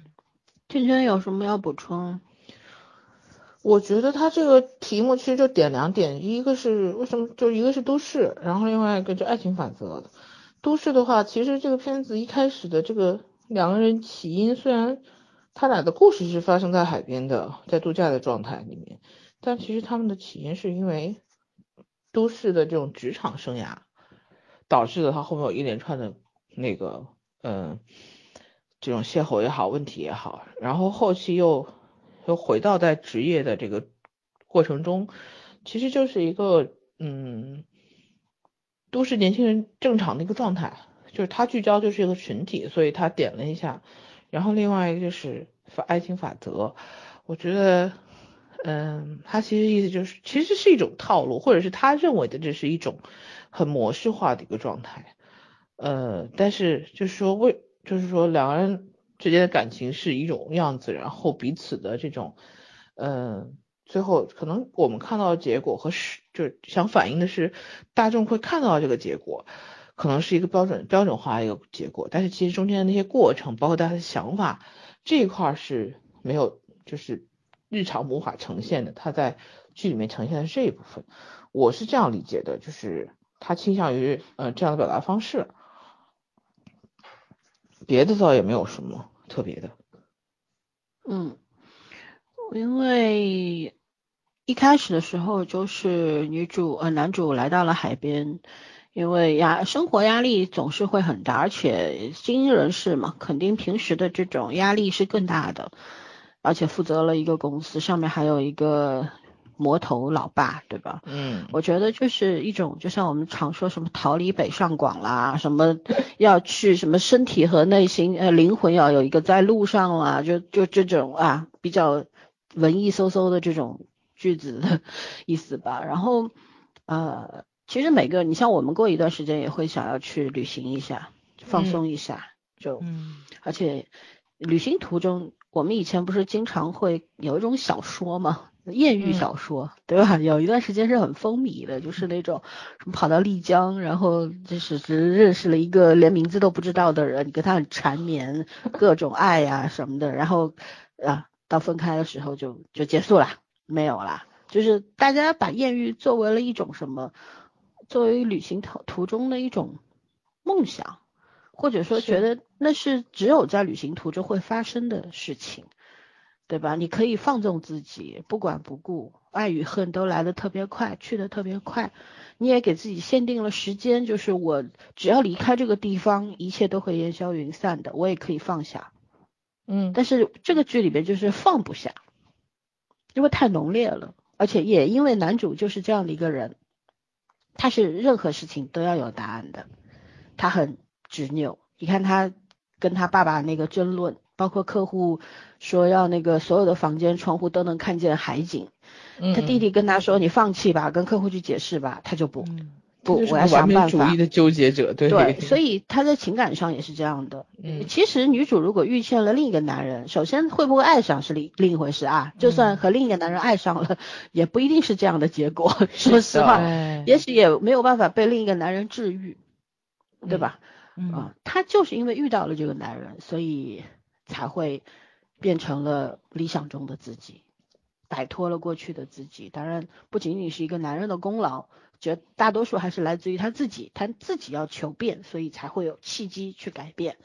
所以，这我觉得，呃，为什么他会说限定都市？我觉得如果放在两个农村男女的身上，也许这一系列故事都没有发生了。嗯只有都市男女有点儿文化的，然后读过好的上接受过高等教育的，然后又是有那种文艺青年的内心的，嗯所以呢，他才会去种种因素吧，造成了这么一个故事的展开，然后又到了这么样一个结果，对吧？这是我觉得属于都市年轻人独有的一种魅力。嗯真的，你换换成襄阳当地人，说不定就没有这事儿，对吧？然后对对，爱情法则这个东西怎么说呢？我觉得爱情是最缥缈的东西，哪有什么法则呀？但他但是他非要给你定一个叫爱情法则，也许我在琢磨他为什么要非要这么说呢？我觉得可能就是也是只限定于这个故事当中，啊，两个人的爱情好像必须有一个结果，然后这个结果到底是说分开还是合？呃，编剧其实是早就给了预设的，就是这两个人必须在一起，因为不在一起的话，男男主和男女主何必这么纠结？对男主和女主都是受伤害的人，只有在一起了，他们才能够互相救赎对方，对吧？就这段爱情，其实我们都知道，用存在欺骗的感情，它到底真不有什么？意义呢？对，大家都在问，所有人都会脑子里有这个问题，就是如果这段感情当中存在欺骗性，那他还值得继续下去吗？因为大多数人是分不清楚说这个欺骗到底带着什么样的含义，对吧？他为什么要欺骗我？而是而是大家只关注结果，他骗了我，我受伤害了，我是受害者，对吧？很少有人会去想为什么他会骗我呢？他有什么不得已呢？对吧？大多数人是不能够去接受那个结果的，就是他欺骗了我，背叛了我，我像个笨蛋。所以，编剧就是预设了，必须让两个人在一块儿去打破这种已经存在的欺骗性，放开放下曾经的一切啊，不管你是谁，曾经的那个在海边的你，我爱上的那个人也是你，对吧？回到首尔之后，嗯变成另外一个样子的你，也是你，我爱的就是你，我不管你什么样。我觉得这是编剧要把这个名字定成这个样子的原因吧，唯一原因。然后，嗯，再加上男二女二的这种分手，其实在都市当中也是很存在的，因为在农村里边，对，嗯在农村里边可能就是更传统吧，两个人嗯嗯、相亲啦，或者就是没父母之命媒妁之言，在一起就嗯在一起了吧，就哦没没有那么多都市男女的那种条条框框，然后没有那么多的想法。农什么理想村人比较追求，他们不会啊想的，农村人比较淳朴，可能就是结婚了就生儿育女，踏踏实实过日子呗，对吧？嗯都市人就会想东想西，啊，没没办法，这个都是随着这个文明程度的提高而伴随而来的东西。对，大家对生活的质量、对爱情、对感情的那个质量，不不仅限于爱情，友情也是，亲情也行，大家都会想的比较多，就是因为要求的比较多，要求的比较多，就是因为你你所接受的东西更多，而且你不想失去的更多，对吧？然后，嗯所以，嗯，我我是这样去理解这个题目的。然后我们再往下聊聊，呃，我们先来讲讲看，说，嗯，你怎么去理解女主是因为自卑而逃避爱情吗？仅仅是自卑吗？圈圈，嗯，我其实觉得他不是，他那会儿有点怎么讲，就是连续的受挫之后是一种自我否定。其实女主的性格，你看后来她并不是一个很自卑的人，嗯她整体来说她不是一个自卑，而她成长的一个环境也还好。嗯，包括她两个朋友什么的，我觉得她她只是说在一种正好是因为她刚刚刚开始工作吧，然后接接连碰到了这种男友背叛，然后加上碰到了嗯渣男，对，就是在已经受过打击的情况下，又碰到了一个性格在求职中特别，因为他要搞市场营销嘛，嗯，这种，嗯，公司也不会倾向于闷葫芦一样的这种性格，相对来说活泼一点的就会更有优势，这是没有办法的事情，所以连续的打击之后，然后正就是正巧碰到了这个男生，他可能一半是。呃，一半是属于确实是有一点自卑，另外一半就是说，他想他其实就是有意识想体会另外一种人生，我觉得，嗯他在一个完全没有人认识他的地方，然后把自己演就是变成另外一个人，然后想试试看这样子是不是就是真的会可能更受欢迎，然后呃博得更多人的喜欢，但是其实他怎么可能一直演得像另外一个人呢？嗯不太很少有人会这样的。就他其实还是不知不觉会加入自己很多本来就是个性中间的东西，然后他自己就就混淆了，混淆以后他也觉得，他到后来跟男生讲那个话，就是我我到底也不知道谁是谁了，说白了就是谁在表演谁，谁到底是谁，所以他要重新去找回自己，就是可能有的时候我们都会想逃离现状嘛，逃离现状最方便的方式就是找一个完全没有人认识你的地方重新开始，但是。那真的能重新开始吗？那不可能的，你你终究还是你自己，你又不是职业诈骗犯，你可以把自己变成另外一个样子，嗯嗯，小儿呢？嗯，我前两天刚看了一句话，我觉得放到女主身上挺合适的。就那句话说的是，人往往在逃避命运的路上遇上命运。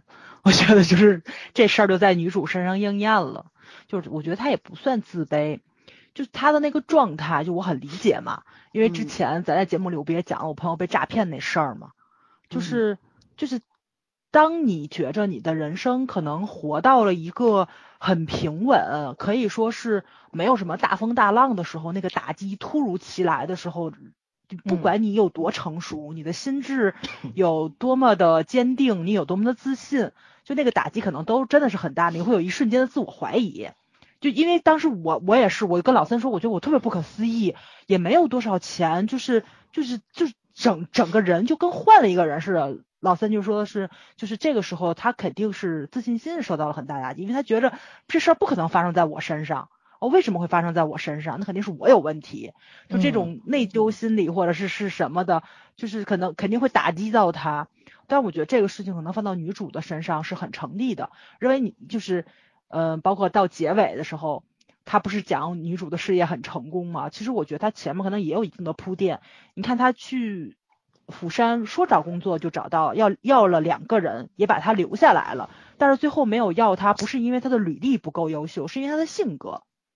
就是其实那个时候，就是那个人事的人员否定的是他的这个人，嗯，就是因为你的性格就是你。你你的履历未未必是你，但是你的性格肯定是你。他否定的是你的这个人，就是你不适合这份工作。然后她的男朋友不够有热情，你没有那么表现出那么强大的需求。对，然后她的男朋友对她说的话也是攻击到她的个人身上的。我暗示你了，你想让我怎么说？我用不伤害你的方式告诉你，你听不懂。然后是你有问题，你不适合我，你不是我喜欢的那个样子。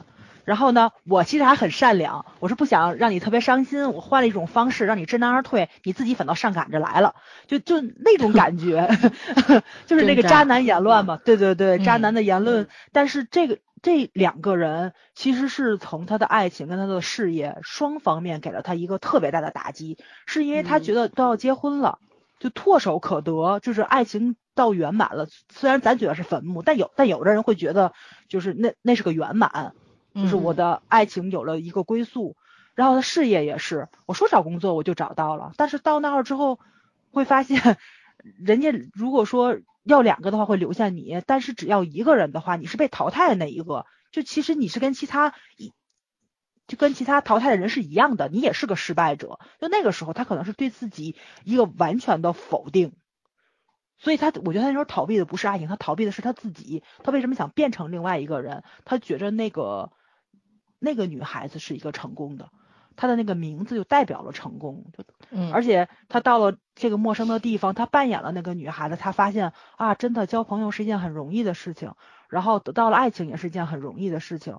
而且她在跟那个男主在交往的过程中，男主给她的那些个反馈，也是因为你是这个样子，我才喜欢你的，所以其实是加深了她的这种自我否定。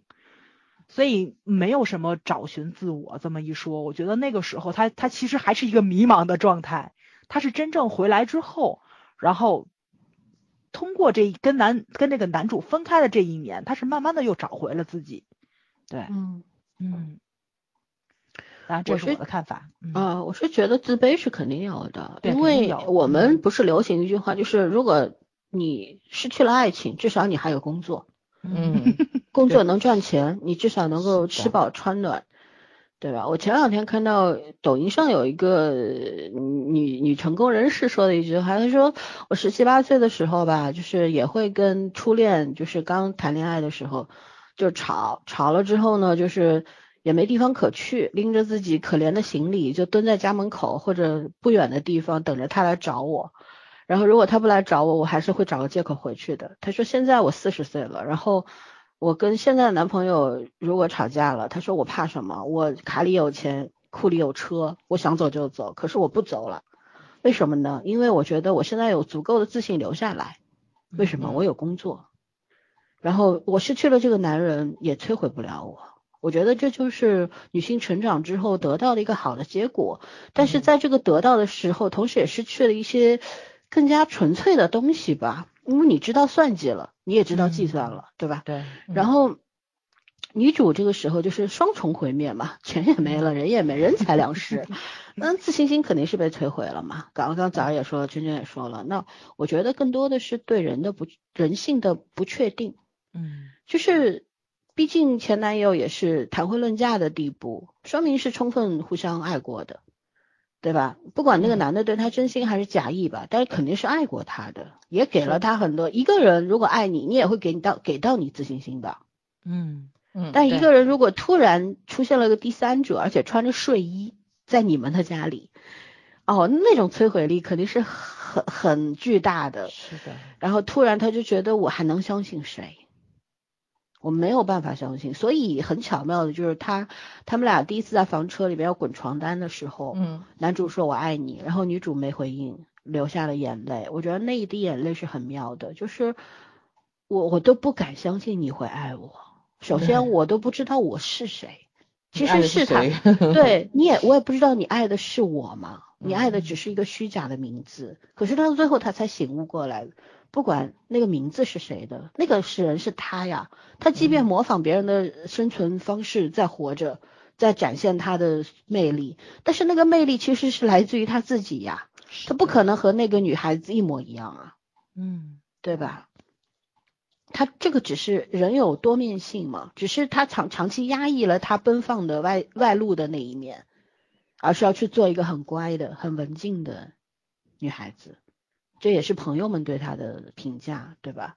嗯，但是到到最后，也就是说，他狂野过了，他也文静过了，最后他选了一个加成，一加一大于二，我觉得这才是他最好的状态吧。嗯对，所以我也不认为，因为一开始的时候，很多弹幕里为什么提这问题啊？弹幕里很多人说女主是因为自卑而逃避，我心想她自卑个毛线球，嗯对吧？他是自卑的呀，因为被摧毁了，能不自卑吗？人短暂的，你要他重新筑起那个防线是需要时间的。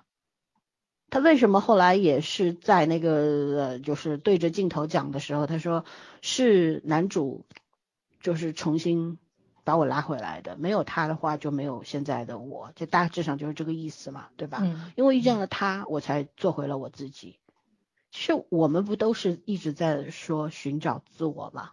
对，为什么要寻找呢？其实每一个我都是我呀，都是我的一个片段啊，都是我的一片零件啊，对吧？一个碎片。可是我们之所以要寻找，就是不知道自己未来会变成什么样的我呀。就是因为不知道、不确定自己会变成什么样，所以一路都在寻找。其实那个真正的自我什么样，鬼知道啊，不知道的。嗯不知道，自己都没有答案的，只是一路走过去才会知道，哦，这个阶段的我是这样的，那个阶段的我是那样的，也说不出来好还是不好，让留在我们脑海中对往事的一些愧疚或者说一些懊悔，其实只是事件本身，而不是那个阶段你到底干了什么蠢事。嗯你在乎的是那个结果给你或者你的家人朋友带来了伤害，而不是那个阶段你有多蠢，对吧？对因为都在变呢。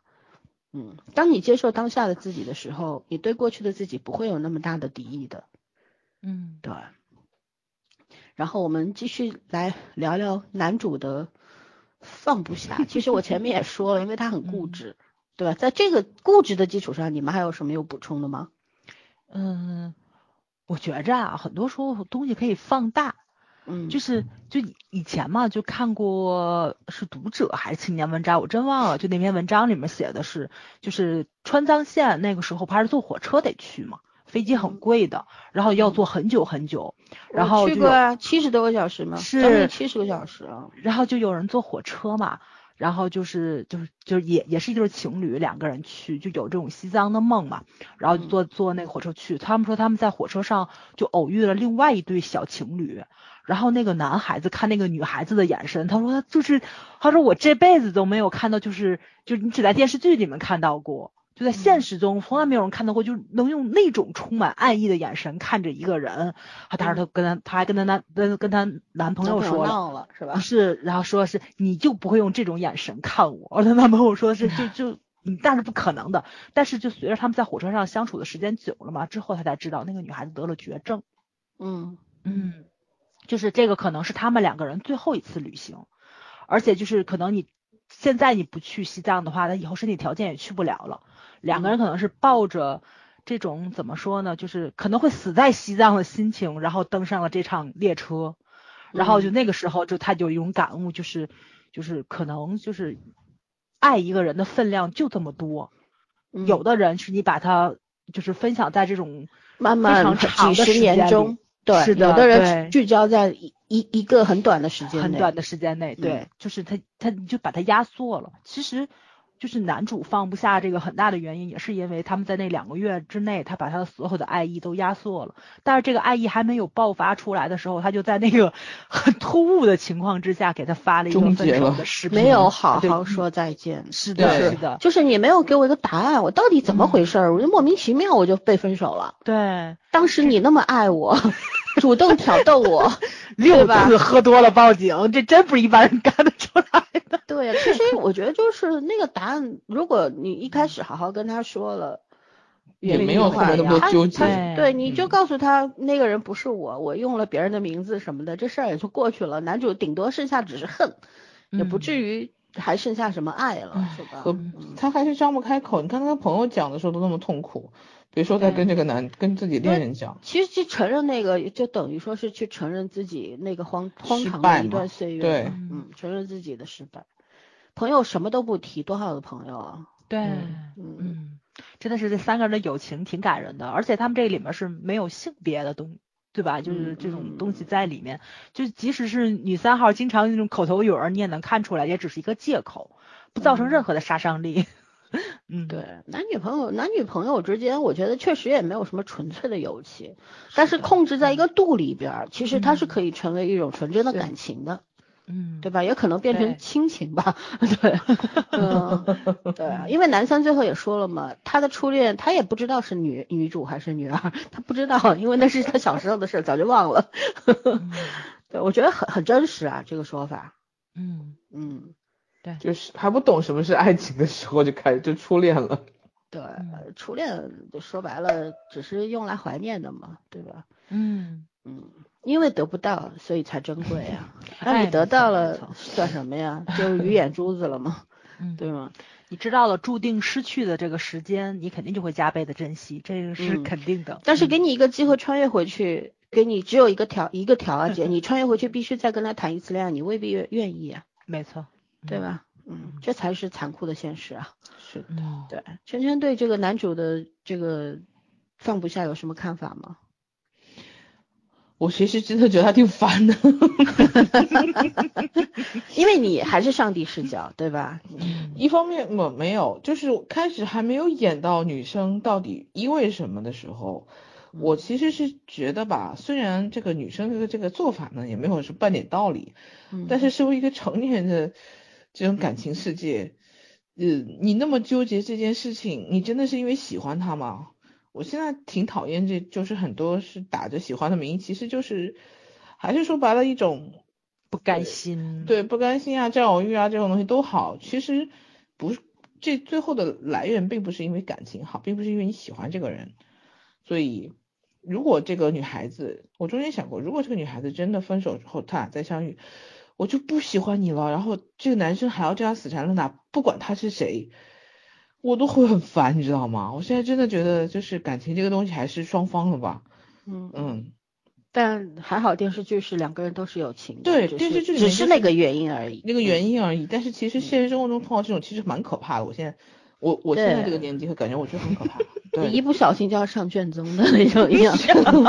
对他太过于纠结这件事情了，而且这么多年就苦苦，你想想执着于这个女主，然后也不去谈其他的恋爱，呃，这种我痴浪费大好时间嘛，对啊，吧？这种痴情长这么帅，吃了，真的是。所以你说他没有点 没有点问题，就有点就就有点奇怪了。就就性格很偏执，要不然也成不了这精英人士嘛，是吧？是，但是我觉得这个好，这个剧的好在于，呃，没有去写原生家庭，但是问题嗯也出现在没有去写原生嗯家庭，就是太他就完全把原生家庭给略过去了。我觉得写还是嗯可以写的，对啊。就你从人身上你能看出来影响是，可嗯可是这个影响，他写了这个影响带来的结果，却没有去写那个原因。对，其实原因其实是有。影响？是，嗯你要不提就不提了，嗯，嗯，所以还是编剧比例有欠缺，对吧？水准是嗯有的，但还是有欠缺。对，那我就没有什么补充了啊，我就觉得男主这些东西是有逻辑的，我也觉得这种人是必然存在的，只不过他是池昌旭，长这么好看，冤不冤？我就想说，男主他要是下王宝强，我才不管呢，你爱咋我咋地吧，你知道吗？我 Q Q 啊，现在男主长这么好看，家世背景也不错，人也很好，他何必苦苦执着于一个又没有成仙女，对吗？就还好吧。啊，对你这样说会被女权骂的，我跟你讲。哦，我真的觉得她心里有问题，你知道我们吗？我们说这个不是性别上的，就是如果说真的是一个 特别漂亮的女孩子，你也没必要。对对对对，但是有的人就是这样，我其实看这剧的时候，我时不时会窜出来以前十二十几岁看那种，就是那种青春文学、伤痛文学的那种感觉，你知道吗？嗯就是以前我我印象非常深，过去几十年了，我印象很深。以前在某个杂志上看过一篇小豆腐干儿文章，它里面就说，呃，这个这个这个这个怎么说？这这两个人爱了很久，爱了好多年，一对大学同学。然后呢，就是天天吵，天天吵，但是吵也吵不散。但是到大学毕业的时候，两个人就莫名其妙突然戛然而止，两个人突然说我们分手吧，因为要回去自己的老家了。然后就只是一个借口嘛。那回去之后又放不下。然后呢，这个男生就千方百计，呃，努力工作赚钱，然后想办法去把工作调到了这个女生的城市。然后这个女生也是又被追，又被追了一遍，被同一个人追了一遍之后回到他身边。可是他这两个人待了一个礼拜又分手了，这次是真的分手了。就是我脑我看这个片子的时候，我一直脑子里在跳出来这个曾经的看过的故事，你知道吗？我就觉得，如果到最后这俩男女分开了，也理所应当吧，也也是逻辑自洽的，对吧？嗯对，就是有的时候是什么？我觉得就三个字，不甘心嘛，嗯嗯，对吧？就是因为你没得到，它才是珍贵的啊。你得到了之后，想想不过如此嘛。所以最后男女主在还是在一起，其实是属于什么？属于理想化的结局。大多数人是不能接受感情里有骗、有有谎言的。是的其实每个人都撒谎，但是没有一个人愿意面对谎言，没有一个人所以去接你开始说愿意去接结局很受。特别的时候，我以为他俩最后没有在一起。我说，哎，也也挺好的。对啊，就是在一起才特别嘛。对，在一起才特别对。你这坑太大了。因为他这个问题啊，其实是很多情侣跟夫妻之间绝对不能容忍的东西，就是谎言跟不真诚，啊，是的，对？吧？你你不是说其他的问题，因为我我有个朋友就。我我老婆跟她老公俩人就是真的是你分这关系好乱。你老婆和他对我老，婆 跟她老公，你 闺蜜，你闺蜜，对对对，关键是他们两个人之间就有一次分的时间最久嘛，然后我老婆还去相亲，跟其中就是她的那个就是等于她跟她老公俩是初恋，她跟就是唯一的一一任男朋友就是跟那个人还交往了半年，但是最后还是这俩又复合了。就每次我们就坐那吃饭，她一说我们又吵架了，我们刚开始还劝，而且我是，对，而且 我这个人是劝离的那个，你知道吧？就他们两个人走一块儿，我我觉着就是我起到了很多反作用，就每次我都劝离，但是就就就没分。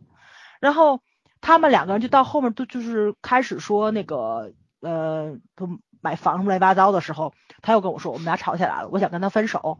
然后我们就问他，呃，请柬定日子了吗？然后 父母彩礼多少钱什么？他说你都还跟我聊这个了？我说你绝对分不了。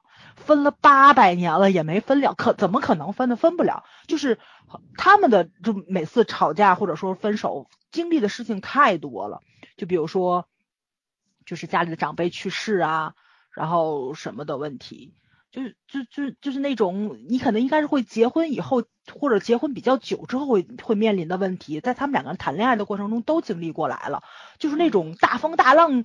你你都扛过来了，就很难把你们两个人分开了。就你平常小两口拌嘴，这都不叫事儿了的事儿，你知道吧？就是吵架分手当当调剂品的那种感觉。是的，是的。其实这东西也得看是什么事情。我觉得不是，就其实会有吵不散的原因，其实只有一个，因为是什么？是接受了真实的对方和真实的自己。你在。被欺骗的过程当中，被背叛的过程当中，你看清了自己所要，你自己在这段关系当中有存在的问题，你接受了真实的你自己，你知道自己问题也很大，你的这些问题可能不是对方做出这些行为的主要原因，但是也有一定的原因，然后你觉得这个结果是大家可以共同去承受，并且这个感情。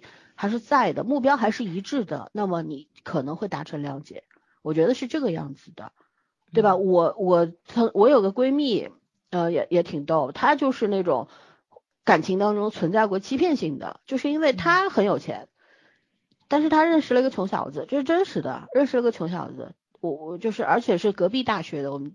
我们当时我们大学本身女生少嘛，然后就跟华师大 就经常联姻嘛，对吧？跟隔壁大学一个学中文的中就就学古典文学的一个男生认识了，然后那个真的是一个外地的，而且家里很很困难。然后他为了不让别人自卑，他就说他就是父母只是工工薪阶级而已，其实他们家做生意的。然后两个人谈了一年多，最后女孩子就是你想，她从小到大很生活很优越，然后。吃好的用好的都习惯了，一开始就装嘛，装跟你可以去吃小馄饨啦，啊，去吃一些什么很便宜的路边摊啦，但是时间长了她受不了的呀。嗯，对。然后他受不了怎么办呢？他就就就撒谎，就说用谎言去圆嘛，就意思，哎我最近好像找就是这个零用钱比较多啦，或者怎样，我们去吃点好的吧。然后男生也欣然接受了。那么他觉得男生既然能接受的话，他就一步去试探，男生一步步退让。其实，在这个过程当中，两个人之间是有已经有嫌隙产生了，就男生对他有怀疑了，但他还是不愿意说真话。最后，男生是从别的人的嘴里知道他很有钱，然后。这个男生就跟他讲，就说你骗了我，然后我我女朋友就就受不了，说，哎我我我是骗了你啊，可是我花了这么多钱，你也享享受了呀，为什么你还要就是倒过来怪我？就后来我分别去找这两个人谈了话，我跟那个男生说的是，其实我说我女朋友说的话也没有错，其实你你从办当中你就知道了，他不是他说的那个样子，嗯嗯，但是你不愿意去揭穿，一方面。因为你爱他，你觉得你想听到他说真话。另一方面，你觉得只要是爱的情况下，就是即便有谎言也是可以谅解的。但是其实是你无法谅解的，而且你你你也花着他的钱，但是你又不能接受他的真相，对吧？我说你也你也是有很大问题的。但是后来这个男生就听我劝完，我不是劝，其实我是去劝分的。分了，我去跟他讲个道理，你知道那时候我们还年轻嘛，所以也挺擅长讲道理的。像我现在，我才不管呢。那时候，然后这个男生听我说完之后，就是觉得还是挺对不起我这个女朋友，说要不要回去复合吧？我说也别了，不要复合了。为什么？我说人和人之间，到至今为止啊，我我就算在在看这个剧的时候，我还是保持这种想法，就是人的问题在于喜欢翻旧账。像早儿的朋友为什么老是说，哎，要不吵架要离婚啊什么的？他翻旧账呀，他翻旧账，问题是他翻完之后就算了，但是有些人翻了就翻不过去了，嗯嗯对吧？人的习性就是喜欢跟算别人那种鸡毛蒜皮的那些问题，把这些问题无限放大，但是自己犯的错是不愿意认的，嗯对吧？这才会导致不好的结果。但是如果你翻了，也就也就翻了，翻完翻完了，说说说说说说结束了，就吵一架当没事儿一样，明天继续生活，那那就会有一个为什么这叫目标一致？因为大家没有想过要离婚，嗯口头上说说而已，真正有行动的人不跟你说的。对对对，没错，确实那我的兄弟都分不了。嗯对，所以就是这个样子。你看这个里边儿男女也翻旧账呀，男主不是有一段戏特别精彩，两个人就在车两两个车撞在一块儿，那反光镜摁了之后嗯，两个人那场戏小池表现的特别好，我他就是一个气到要说不出话的那个状态，我气死了，但是我还是要说我有多委屈。但我为什么要说我有多委屈？因为我要让你知道我忘不了你，对 我忘不了你，而且我还爱着你。我只是想要一个答案，你还爱我吗？嗯潜台词不就是这个吗？然后女生主动又吻了他，然后他又怎么回事？你又吻了我，然后又出现了在餐厅里边两个人的那场对峙，对吧？然后小智又被气得说不出话来，就永远吵架没赢过，是的，永远没赢过。但是他们两个人之间为什么又能走回一起？是因为谎言是存在的，而且我们也会去翻旧账的，会触碰的。可是我们目标一致，因为我们仍然爱对方，仍然觉得这个人是不能够放弃的，不能够让他从我身边走开的，嗯对他替代不了，所以就会有一个好的结果嘛。其实我一直觉得人和人之间是不不可能不存在谎言的，再亲密的关系也会有，重点在于你是要一叶障目，还是你愿意放下去接受真相。并且接受真实的自己，自己都没有那么完美，又何必要求别人完美呢？是的，如果这个谎言无伤大雅，并且伤害不了你们这个关系的那个重点，就是你核心的那个东西不会被破坏掉，那就 OK，对吧？嗯嗯，OK，那我们继续往下聊聊这个男三和女三，是因为没有好好说分手而纠缠吗？咋儿？我感觉上不像，就他们两个人的故事其实交代的并不是很清楚嘛。嗯我觉得他们就一直在纠缠，可能的对对方还有留恋，但是这个留恋又不足以让他们两个人在一起。哎呀，也不是说互相把对方当备胎的那种感觉啊，就是嗯可能真的是你交往的过程中，总有一个人是让你特别刻骨铭心的，因为这个男三可能说了，就是对这女生做出的那个承诺嘛。我真觉得就是很多人可能是做不出来的，就因为他有可能将来还会交女朋友，你前女友总会来找你的话，你现女友怎么办这个问题？但是他他根本就没有考虑这个问题，他就做出了这个承诺，而且这个就这个女生一一遍遍找他回来的时候，他还能够去践行自己的诺言，所以我觉得其实是把对方都放在心里的，但是这个感情又没有浓烈到非他不可的那个地步，就跟男主女主似的那那种纠缠还不太一样，所以他们这个真的是我觉得有有达以上恋人未满的那种感觉吧。我觉得这俩就是俩中央空调。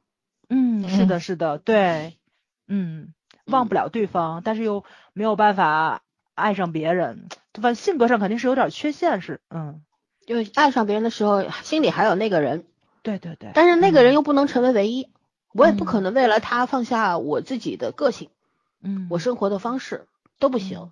所以其嗯实我觉得还是说我自我在他之前，对，对吧？在一切嗯之前，所以就不可能走到一块儿。呃这俩人就算走到一块儿，很快就要分的。也是个分的。嗯你跟男三就是不死不活的样儿，我也不知道他整天创作出什么刀。肉那种感觉，对啊，那嗯小说有没有 赚过每次都？是开头嘛，对，然后 就是其实说白了就是边缘的人，社会边缘的人人群嘛，穷到连房租都要交不起的，有点无赖，对吧？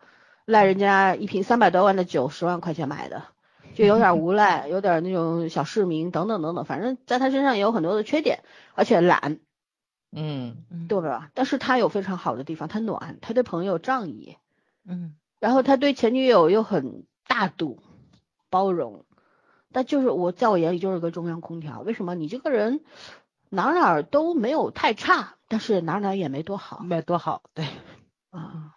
然后是女女三的话，我之前也说了嘛，我说她就是那种性格过于强烈，对吧？嗯性格过于强烈的人很难相处的。她她当然嗯这种性格强烈会带给她很多的好的东西，比方说她就她很有正义感，对吧？她确实是个很优秀的老师，但是你要跟她生活，你仔细想想，你要跟她生活，必然是很累的呀。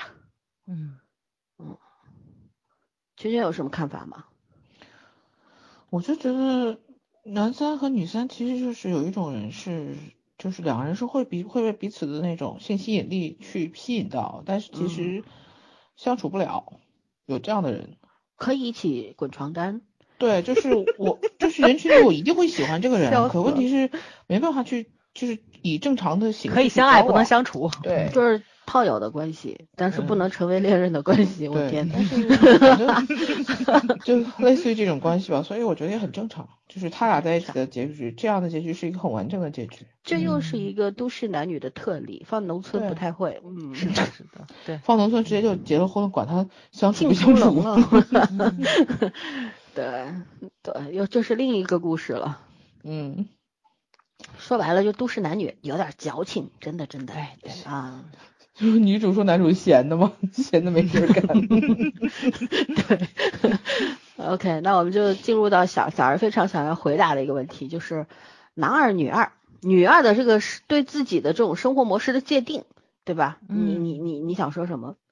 我其实挺喜欢这个小姑娘的，因为我知道你肯定会喜欢这种类型的人设啊。是的，她可能是这里面所有的女性角色里唯一一个从头到尾都没有改变自己，就是想过的那种生活的人。她其实从她跟那个谁，那个男二号两个人的那种生活细节，我知道俩人肯定得分。就是男二号从头到尾都没有理解过她，就是他追追求她，偶遇她，所有的自己制造那些个机会，他知道他是个环保主义者，但是他不知道什么是真正的环保主义者。你是能看到这个导演啊跟编剧是真的超级有心思的。男二号从头到尾都在用一次性纸杯，他在嗯办公室里面都没有自己的水杯。大哥从头到尾都跟自己自己是个客人似的，在用一次性纸杯。他是一个方便，就还也是把自己放在第一位嘛，方便为主。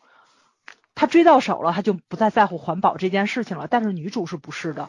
你是能够看到女主那个勺子，或者说她的那种爱物的心理，就是我要把它用到极致了，对吧？我需要一个床头柜，我不是去买它，我先想的是就那种二手闲置的地方，就是有有人为丢弃家具嘛，我可以自己捡回家。他在乎的是这个东西使用的那个温度，跟男二号完全不是一个生活理念。我觉得这个东西还不是说你的就是交友观呐、然后婚恋观啊什么的东西，这是你的一个生活的一个观念，两个人完全都不在一块儿。这里面其实也包含了很多东西，可能就是以后他们两个有孩子之后的教育观、花钱的金钱观，这个太可怕了，简直是，因为从根儿上你们两个就过不到一起去。所以，是我特别喜欢这个小姑娘就，就在这儿，因为她从刚开始认识男二号，她就是这个样子，她从来没变过。然后呢，她想去做这个就是兼职的工作，然后想有更多的时间，也是因为他还是想多做一点点跟环保相关的内容。他一直在听讲座，对吧？嗯他要去听讲座、参加研讨会什么乱七八糟的。然后你是能够看到，他可能是真的想把环保这个事，就这个事业当成事业来做。但是咱们也知道啊，就是你想做环保，一个是需要钱，一个就是需要时间。他没有钱，他就只好付出时间。他付出时间的话，他就不可能全身心的投入到家庭、投入到工作中去。其实，其实他的那个兼职，他说的是他想有更多的时间，嗯，也是因为他的事业，他的事业就是环保事业，只只是没有演的这么的明了而已。但是他的生活态度已经表现出来了，就是我保持着一个环保的理念去过生活的时候，我挣的钱足够满足我的物欲跟我的生活需求、物物质需求了。他可能不是想从这个地球上得到特别多的东西，掠掠夺什么，他想的是就是。嗯，我现有东西，我怎么样珍惜它、爱护它，然后回馈于这个自然环境更多的东西。所以这小姑娘，就是就是让我挺喜欢在，她就真的挺前卫的，是精神上的那那种前卫，对，嗯，而且她也践行了。挺难的一件事情。但是我不太喜欢她的地方就是，她其实从头到尾她都保持的是一个不婚的不婚主义者的状态。对，你要告诉对方啊。对他没有跟男二号说过，而且还挺理直气壮的反问的，就是他从来没跟我提过结婚的事情啊。难道你真的要等到别人求婚的时候再去跟他说我不结婚吗？嗯，这对个啊对我有点无法接受。对，嗯正常，如果他一开始就这样说了，男二也不会跟他在一起。他其实还是贪恋这种温暖的、温度的对这种爱情的这种刺激的，对吧？嗯他也欣赏男二，只不过要不然他也不会跟男二这样子很很嗯对在一嗯起亲亲热热的。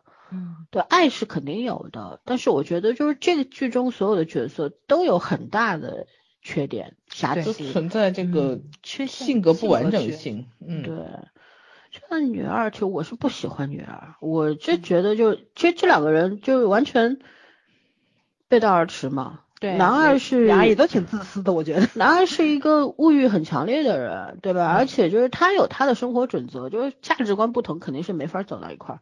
嗯女二是追求一种极简的生活，就是那种嗯，就像早儿说的，并没有太多的生活上物质上的需求和欲望，嗯但是他有精神层面的欲望。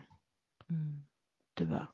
然后，那总有一个人要退让。其实，在这个关系里边，我觉得一直退让的，看上去是女二，实际上是其实是男二。男二，对对对对，男二其实知道，但是他一直在包容他、退让他。女二说什么，他说好，那就听你的，你说什么就是什么，就每一次都是这样。但我觉得到最后，所以男二会受不了、受伤了。我觉得也是，因为两两个人的那种就是感情的观念、价值观都不一样的时候，总要有一个人去退让。但是你退让那个人未必会真的理解对方。嗯，只是因为我爱你，所以我愿意为你让步。可是我不一定会理解你，你总你总你总得给我一个理由让我坚持下去，对嗯，对？吧？他认为的理由就是我们迟早会结婚，钱我去赚，对吧？我的工作也不差，收入也不差，然后我可以好好让你过上好日子，然后你去做你想做的事儿，这是他的理想状态，因为他真的爱这个女孩子，嗯嗯他总是我我家什么我家什么的，对吧？我家里求来的这个女孩子，对，嗯但是他他肯定内心也是比较清楚的，就是其实他一直觉得他是抓不住这个女生的，是的，嗯。手中杀嘛，嗯嗯，是的，对的，所以我其实对男二更同情一点，你知道吗？嗯，但是这个女二号真的从头到尾都没有变过，对，忠于自我，的当然一个人，对，忠于自嗯，我对你自己来说是一个很棒的事情，嗯。可是对于别人来说，很就是你知蜜糖，他知砒霜嘛，对吧嗯？在一个亲密的爱情关系当中，你这么做，你就真的很自私，很自私，你最嗯。起码，我觉得两个人要坦诚，就像他们之间也是存在谎言，而且这个谎言是牢不可破。他跟男主嗯女主还不一样，男主女主是有很多原因的，很复杂。可是其实看上去看上去很复杂，实际很简单，只要一个一个原因就可以重新开始，就是你爱我，我也爱你，对吧？但是嗯男二女二是我知道你爱我，我也有点爱你，有点而已，就是这个意思嘛，更爱？自己，对，所以这个其其中才是那我不告诉你我是不婚主义者，这才是最大的谎言。是的，对，对你如果一开始就告诉他我没有想过要结婚，但如果你要跟我谈恋爱，那我们就谈。那他嗯。心里就很清楚嘛，就是如果我告诉你这些话，你未必会再跟我在一起，或者你跟我在一起的时候，你也会很勉强，或者说你也会不不那么尽兴，那我就满足满足不了我这方面的需求啊，对，嗯，是不是？就三观完全不同。对我我真的不太嗯。喜欢他，我我我对你做环保什么你是挺高尚的，可是我觉得人的感情这种真诚同样对高，就是他这种。状态，我觉得就不太适合谈恋爱了。就你完成自我就可以了，已经这么坚定了，为什么还要拖着一个人下水呢？就很无法理玩呗，干嘛要对呀去害一个人呢？嗯对吧？嗯，最后还是把对方说，哎，你跟我妈一样不了解我，人家是挺冤，你妈怎么对你，我怎么知道？我都不知道你你有个妈，甚至于我都不知道你妈在英国。嗯，对不？对？我对你一无所知啊，我嗯甚至连你不想结婚都不知道，嗯，能不受伤吗？对啊，嗯，好吧，圈圈有什么要补充吗？这个，这个没有，这个我就觉得其实，呃，两个人相爱在一起，倒也就是说，如果真有一些小小的这种观念不同，倒是也也没有说完全必须要一样，毕竟不是创业搭档。但是他俩就真的是没有什么相同的地方，嗯，这是完全憋着一口气啊。就一开始就就偷着假，说实话。对他们现在哪怕能忍下去，将来也是吵架的好理由。其实从他们俩战战兢兢滚床单那一段开始，我就觉得特假，跟过家家似的。男主女主很假，站在车顶上结婚，真的是过家家。可是你从那个这种就像玩游戏一样的这种玩闹当中，你又看得出一丝真诚，觉得这俩人在那一刻就是想在一起，想结婚就是想对天长地久的，就是想结婚，对吧？嗯然后女女主其实也没有让男主藏起来呀、她到处说，哎，我跟我们俩结婚喽，这个男人是我的喽，对吧？嗯至少在襄阳那个地方，她觉得他们俩就是一一对正式的夫妻了。可是男儿女儿就算是滚床单，发生肉体的亲密关系的时候，我都觉得两个人就就那感觉不对，你知道吗？就隔着屏幕你都嗅出不对来了。就是好像就是就是想要过滚床单而已，用滚床单来证明你爱我，我也爱你。嗯摆拍，嗯，有点那意思，也可能我 眼睛比较毒。嗯，不，他们的爱情就是演出来的。你看他们俩从来没吵过架，这吵了一次就就分了。对真的，我就觉得情交往五侣就是年就可以因为一句话分手，也真的是有点薄脆了。是，嗯，特别假，然后就每次就是两个人都会特别像小幼儿园小朋友一样的，就是老是卿卿我我，呃，卿卿我我，搂搂抱抱，对吧？就好像嗯用这种亲密的肢体动作就解决问题了。那你思想层面的东西你不交流啊？没有的，对，你就剩肉体了，我的天，嗯，这才是炮友吧？对，就是同居在一起，其实？你思想层面没有任何交流，多可怕呀！嗯，对吧？男主女主是没机会交流，你你们俩是在一块儿不交流，我的天，嗯，啊，这一对儿其实是演出了咱们很多国剧的通病，对吧？嗯，但是这个这个东西其实也是挺映射现实的，现实当中就是有很多人，对吧？就是可能贪恋对方的给自己的那种美好的感觉，也贪恋这种被爱的感觉，然后就是不愿意撒手，不愿意放弃。对，其实已经不爱了，已经不在乎这个人了，可是就是不不想放手，不想便宜别人，也不想便宜嗯对方，就是不放你走。哎呦，这个太自私了，这种人。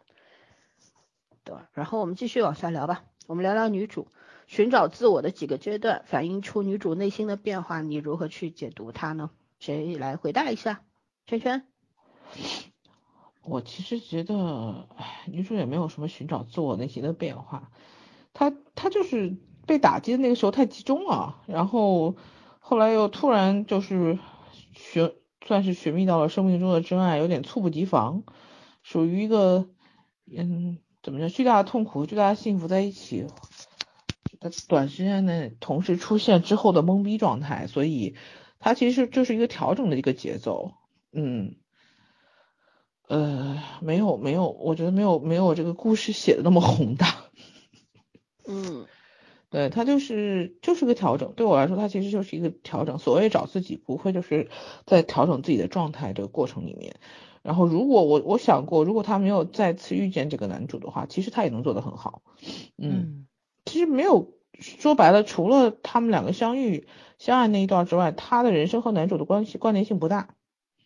就他性格上本身不是不是这种爱情导向的的的一个个性，嗯嗯，他做出了寻找自我的行为，因为去襄阳。对啊对吧？无处可去了，所以去那个地方，所谓的寻找自我，只是用别人的名字去过日子，对，去模仿别人生活。但是我觉得还是有变化的，但是只是写的不那么明确，因为我刚刚也说了嘛，你的当下的我就是由过去无数的你组成的，嗯对对吧？那所以。到最后，他成了，其实也不算成功吧，只不过开始有生意做了，艺人公司也嗯走上了正轨。然后我觉得，如果他没有遇过男主，或者说他在襄阳三个月没有遇到过任何人，但是他用另一种形式完成了自己的那个阶段，那他嗯回来之后，他还是会成功的。就算没有男主，他还是会在这条路上往往勇敢的、坚决的走下去的。其实有男主把这个事情搞得更复杂了。对，爱情是怎么说呢？意外的，无心插柳得来的。嗯而且这个爱情确实太美好了。你说这么好的一个男人突然出现，而且他只爱你，小池哎，换我我也不相信啊，说实话，我真的是真的。对，但是我想说的是，他的这种变化其实跟爱情关系并不大嗯啊。对，嗯其实真正让他重新开始的是襄阳的那三个月的生活，那种像吉普赛女郎一样的流浪的生活，是在房释车里边自。己。对，把自己内心的那个压抑的东西全都打散了对掉了。对，嗯然后又受到了这个额外的爱情的撞击之后，对吧？当他开始觉得，哎呦，我我我好像我真的爱上他了，但但是我又不敢对他说真话，那我只能逃了。嗯那，逃回来之后呢，他还是你看他活得挺开心的。小池，但男主不是跟他说吗？你变重了，我瘦了三公斤，你变重了，我看你活得很开心啊。对，我觉得女主是活得很开心啊，跟闺蜜、跟好朋友跳跳舞、吃吃东西，对吧？天天很欢乐，偶尔为男主发愁一下，大多数时间他都在都在做自己想做的事儿。对，嗯对啊，所以我觉得其实真正让他变化的就是那一段那一段是就是很自逃避由的逃避到对世外逃避的桃源的生嗯活。对，人真的需要这样的契机的。嗯对，嗯，是就是那个《锵锵三人行》那嗯节目里面儿，他们有一期是探讨，就是说为什么岁数越大越觉得时间过得快。就是你小嗯时候会觉得，哎呦，过年好丰富啊，或者是天天都有不同的事情要干，为什么上岁数了觉得嗖一年就过去了，然后哗哗的我就老了十岁那种感觉。我忘了是窦文涛是他们谁当时说的，是因为啊小时候你每天做的事情都不一样，就是那嗯种变化感会让你把时间的那种维度的东西会延长。但你上岁数之后呢，你会发现你的生活很单调，就两点一线，然后就是你得上班，你得挣钱，你见的人也是固定的，然后你的爱人、家人也是固定的。可能朋友的话，你会交朋友的机会越来越少。大多数的人可能都不会说你天天要见大量的陌生人，所以呢，就那种新鲜感的是，就是那那个缺失，会让你觉得时间过得非常非常的快。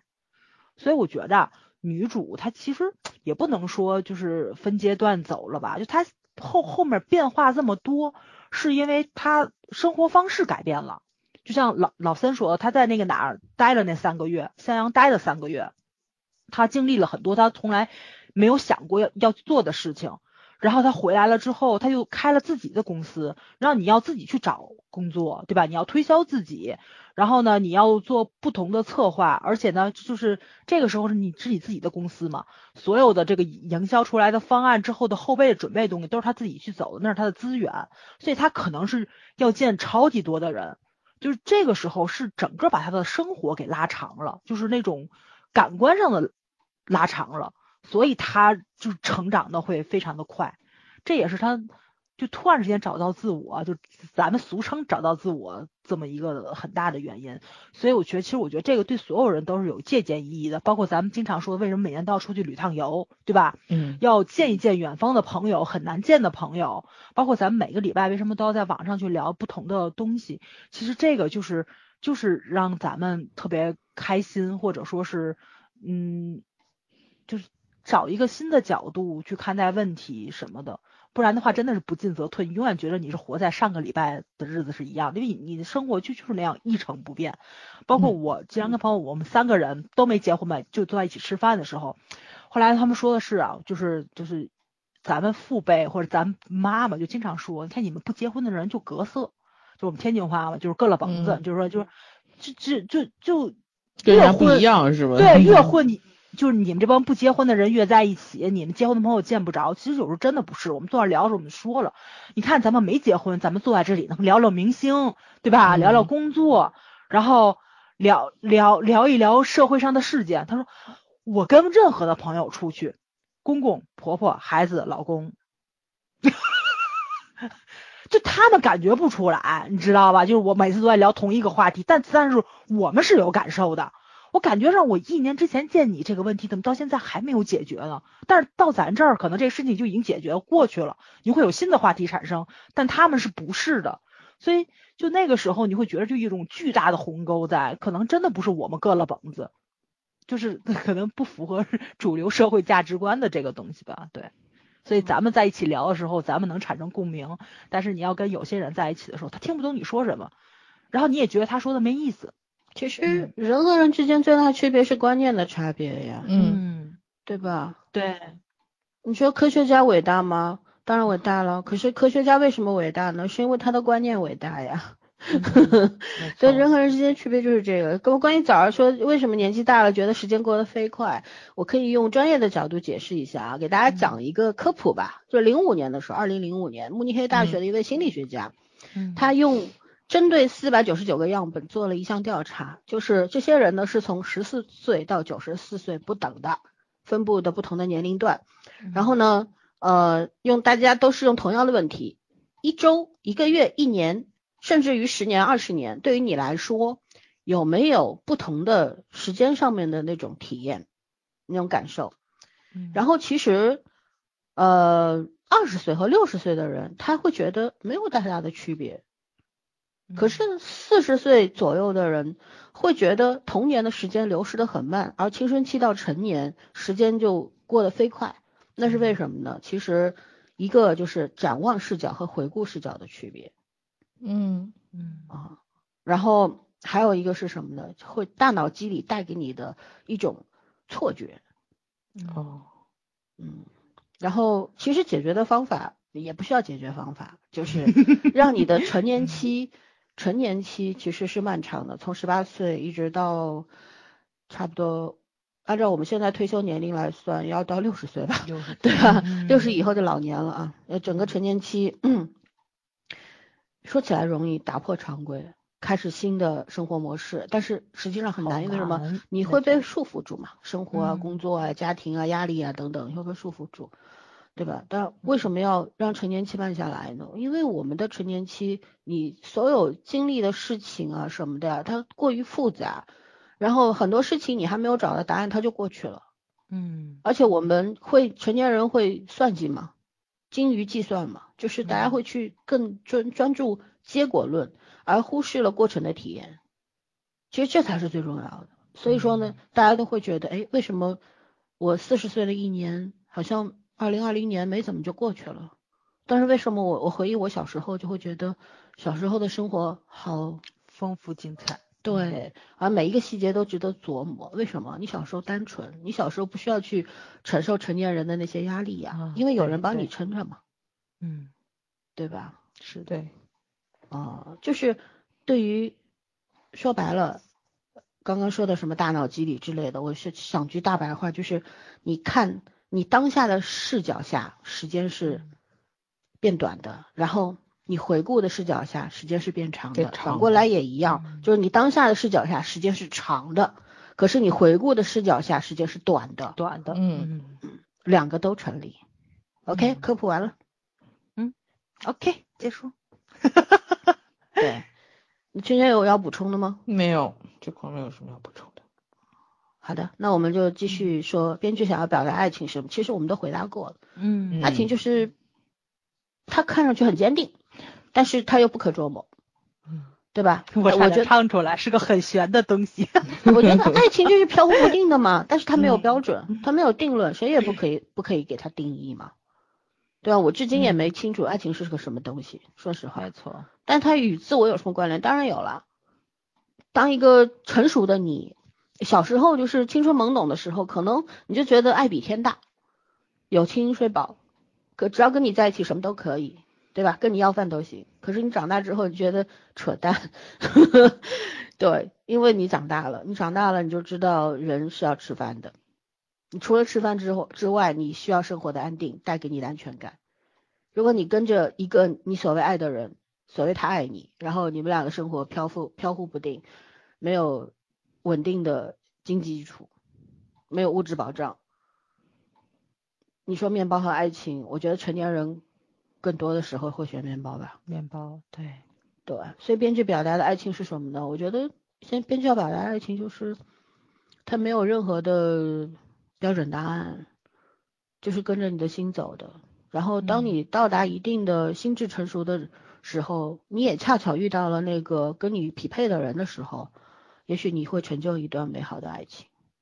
嗯啊，我我那天突然我不知道我忘了我在看一个什么东西，然后我就突然想起了一个概念，就以前不是老有人说说所谓的错误的时间遇上对的人吗？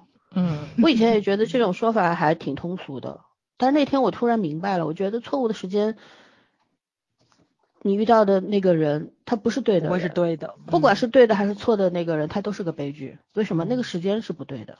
嗯但是如果有一种可能性，就是如果相信对方是对的人，而且选择双方选择彼此坚定的在一起，无论是困难还是什么，都一起闯过去，那么就不存在错误啊，这就是个悖论呐、嗯。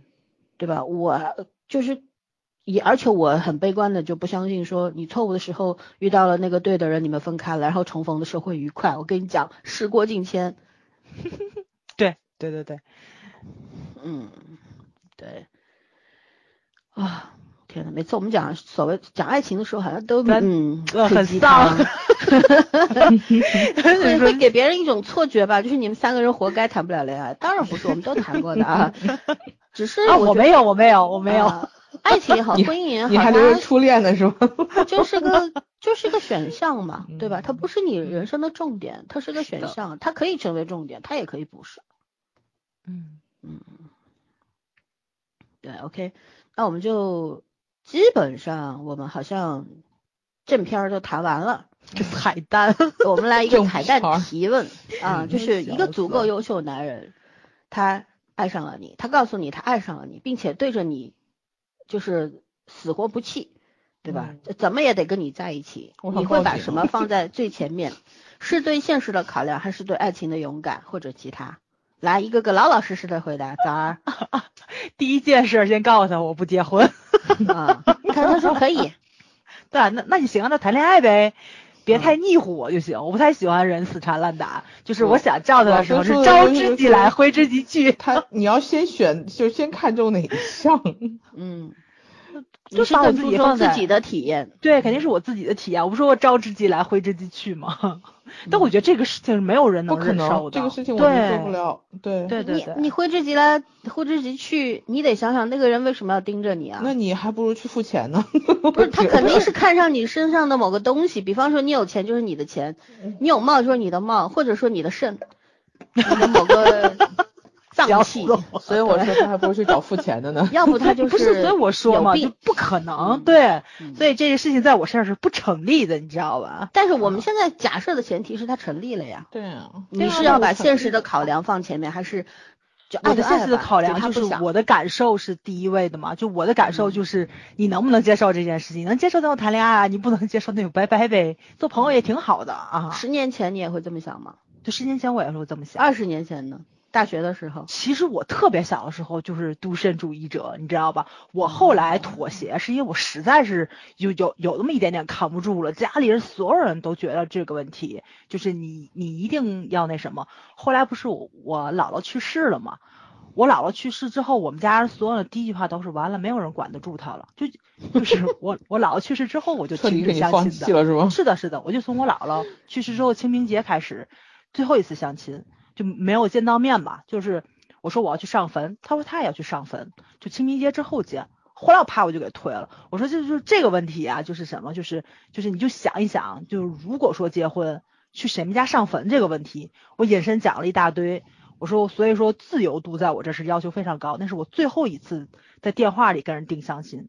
但我之前的时候，很多时候其实我一直都不想结婚，我就是因为我姥姥就就是总跟在给我洗脑，你知道吧？她可能是真的是我唯一比较在乎想法的一个人，我爸我妈我都不会 care 这件事情的。嗯但是就是长辈嘛，他就是觉着就一定你身边要有一个人，而且我姥姥就是一辈子没有上过班，就是我姥爷挣钱，我姥姥在家照顾孩子们，而且五个孩子真的是给他养的老，也没有退休金啊什么的，但真的是五个孩子很孝顺，就把我嗯姥姥照顾的很好。所以呢，我姥姥就觉着就一定要养儿防老，就她的那个观念也是因为就我们家就是很和谐，她有这个想法。但是问题是，就我们家这种情况在很多家是不成立的。嗯，但是这个时代其实和谐不和谐，对他们也都只有这个想法，没有办法呀。对呀、就是你和谐不和谐，嗯都觉得你身边一定要有一个人，就是不管这个孩子孝顺不孝顺，他会给你养老。但是 关键的撞击嘛，就在我姥姥去世之后，就彻底自由了，精神上的完全的自由，就真的是谁都管不了我了。嗯，嗯，所以你知道崽儿比女儿可爱在哪儿吗？是因为他嗯会告诉对方，你能接受我真正的想法吗？就我说的观念，我先把我底牌亮给你，我底牌就你。即便即便嗯那个人是池昌旭，早上也会告诉他，你能接受真正的我吗而？且我真觉得做朋友更长久，为什么一定要谈恋爱呢？跟你说哎谈恋爱是为了有长久的。有句话是这么说的啊，有句话嗯是这么说的，就是男生找女生表白，但是被拒绝之后，女生说我们还可以做朋友，但是男生说不不会不行，男生嗯告诉他那句话就是我喜欢你，所以我想跟你在一起，我朋友那么多，我不缺你这一个。是的，其实我也是这种想法。我当时跟我嗯哥们儿聊天儿说过这个话题呢，就是就是我们就聊嘛，就是如果好朋友表白的问题，我说我我说我接受不了，如果我好哥们儿跟我表白的话，我们俩可能做不了朋友了。他说我也是，我说太好了，幸亏咱俩都没有看上对方，就就真的但是你这话潜台词，我要是男生，我会觉得你看上我了，没有啊？我会这样想，或者是哎呀，我跟他们在一起是没有任何性性别观念的，就包括我们聚会都是，他们每次都说过你坐错桌子了，应该跟我们坐一桌。哎，要命两 两性关系这件事情总是很微妙，也许他在人生中某一个瞬间，他有过这种想法。嗯，真正来回答一下。我我今天仔仔细细看了一下，你知道，请道题对我来说是个伪命题。嗯本身优秀这件事情，在不同的人面前是不一样的标准。嗯，你的优秀是社会性的优秀吗？你自己可以去假自己的设一个你认为的优 秀，而不是我给你设定的优秀。啊，所以现在是你认为的优秀，就是你你脑海当中这样的男人他出现了。关我毛事情，就是我喜嗯欢他，他不优秀也 OK，我不喜欢他，他优秀关我毛事情，我又不是找老板，也不是找合作方，嗯，就是不诚实这个人。不不，我现在的我现在已经彻底把爱情和婚姻观完全分开了。婚姻观就嗯是实打实的，说白了就是就是那种婚姻最初的状态是为了资产的联合，为了社会的稳定而已，跟感情不要讨论。如果你用感情去考虑婚姻的 KPI，失望的只有你自己。嗯，这就是人到中年的对啊，所以我现在算计。不是算计，就是 我所谓成熟明白这件事情，就是你嗯不要去拿这个东西去扣你的婚姻。因嗯为没有人知道明天是什么样子。不不不，我这里讲的是说，你们你要不要勇敢的爱，而不是是还没到婚姻那一步。嗯那我跟那跟他又又又有什么关系啊？那如果他是王宝强，你爱吗？不可能的，我不 我不我不可能看上王宝强都强，足够优秀，。别有王宝强举例，他这个外貌不太优秀怎么了？，王宝强不优秀吗？外貌不够优秀。跟外貌没有关系，我就说，所以我说优秀是伪命题啊，优秀就是个伪命题，不不不，我觉得要优秀成王一博那样，他就同意了，你知道吗？也不会。王一博好难搞，说实话，而且我不喜欢大众受情人不了了，还真我幻想过这个问题。我我研究过所有的，我觉得我今天还跟我同事说，我对男生的其实最重要一点是聊得来，嗯就是你长得好看，要聊得来看三天，最多看三年到头了。然后呢，你你就算说身材好，有就是像像所谓的社会成功人士，我就把他当出去当个名牌手袋，就晃一两年，对吗？我不可能天天晃。然后我也可能在这一两年里已经别恋，或者觉得这个人好无趣，除了优秀之外好无趣，我不可能喜欢充分这样的人。证明啊，优秀这个东西是会转移的，嗯，这新鲜感很重要。对对对，恋爱来说一点加分作用都没有。嗯，但是你如果说讨论婚姻的时候，你可能会讨论，比如说你要考虑下一代，你要考虑遗传学，对吧？这就有用的。可是你讨论恋爱的时候，优秀这两个字一点用都没有。我不喜欢他，他再优秀也没有用。嗯，嗯，你为什么好好多人相亲会失败嘛？对吧？介绍大家都嗯觉得哎好优秀，看不上。嗯嗯，好，圈圈谈到了深度了啊，嗯，嗯，强反而强调的是个性，全全讲的是人类的中心思想，本能。嗯，对。但是《沉思录》里边有一句话说：“我们听到的一切都是一个观点，不是事实。我们看见的一切都是一个视角，不是真相。所以不要相信他们俩。嗯，至于这个问题我觉得我不用回答这个了。人 给他不回答，他他狡猾的。就是也不要相信出题的这个人呐、本来这个题就不。对，因为我觉得这种东西，优秀的人我身边多了去了，我自己本身也很优秀。就像圈说的，我其实同意圈说的啊，虽然我调侃他，我觉得优秀是没有标准的，足够优秀又到什么程度呢？在我眼里边，足够优秀，他我没有概念。我我经常最近经常跟朋友开玩笑，我跟我的同行朋友开玩笑，他们说你那个如果做心理咨询的话，你有过什么想法吗？一个一小时挣多少钱，还是说，呃，有什么定个标，就定个价位。目 标什么的啊？我说我最近的想法就是，我希望黄景瑜成为我的客户，我要 PUA 他。黄景瑜最近 去拍新剧了，你你有机会，万一我开玩拍剧拍剧笑开玩笑紧张，我开玩笑的，就是我绝对不会对我喜欢的演员下手的啊。对，我我就是开玩笑而已，就是这是什么？这是回答朋友的一个玩笑而已。因为我觉得商业秘密为什么要告诉你，对不对？对，然后狡猾。对，所谓的优秀，如果说我认真想过这个问题，就是真的有一个人条件、外部条件、呃物质条件都很好，可以跟我媲美，然后他的思想层面层面，也许他比我还高，那我会不会勇敢爱他？我觉得这样的人我会害怕，因为什么？他就像我前前领导那种人，你知道吗？各方面超级优秀，但我对他只有尊敬。所以是不存在什么爱不爱的。如果他告告诉我他爱我，我怀疑他要 PUA 我，就是这个样子。为什么？为什么？为什么是我？对不对？你明明可以去找更好的人。对，所以 不，我觉得是就这种你足够优秀的人，你不应该拥有爱情。大哥，你可以造福世界，为什么要局限在情对情爱爱这种小事情上？哎，我们我前领导就是这么说的。我们那时候、嗯去年疫情的时候，不是都大家在一块做公益嘛，然后当时很累很累的时候，就坐在一块聊天，我们就调侃了说：“哎，主任，为什么你没有女朋友呢？你看你都四五四十五六岁了啊，但看上去他只有三十七八岁的样子，就很年轻嘛。”然后他说：“我我要造福人类啊。”我找女朋友的话，我找老婆、结婚、生孩子的话，我的精力就会转移到他们身上，我们就嗯都说虚伪。但是确实是实话，肯定是会的。呃，不是不他绝对不是说的实话，他就是不想告诉我们真相 而已。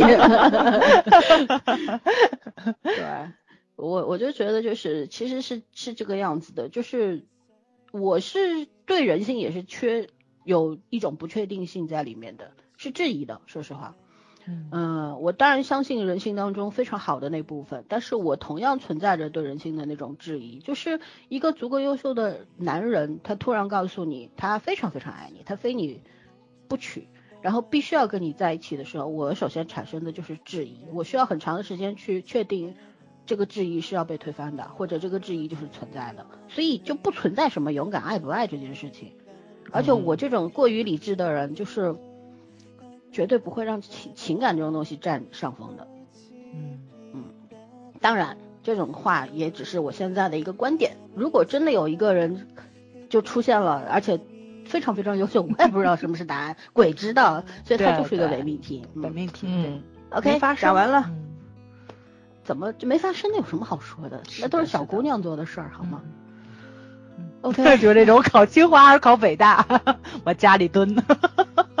清华北大我都不喜欢。对，OK，那就我们这个剧也算是聊完了，呃，一件心事完成了，然后嗯。这个剧其实还是很值得大家去看的，真的，就是你看，我们聊了两个小时十二分钟，一直在围绕这个剧中的提出的很多的问题去去交换想法，交换意见。我觉得这就是这个剧带给我们的思考。对，可能有些听众或者有些这个剧的观众会说，这剧有那么深奥吗？但是在每个人道的呀。对他也许在你的眼中就是一个谈恋爱的故事，可是，在我们的眼中，它会带来很多的新的东西思。考，对，让我们可以开动脑筋去想、去反省等等。这个东西啊，就是还是那句老话，一千个哈姆雷特，对不对？所以，OK，不要去觉得别人故作高深，同样的，我们也不会轻视你。那就这样吧，到这儿为止，拜拜。拜拜。다시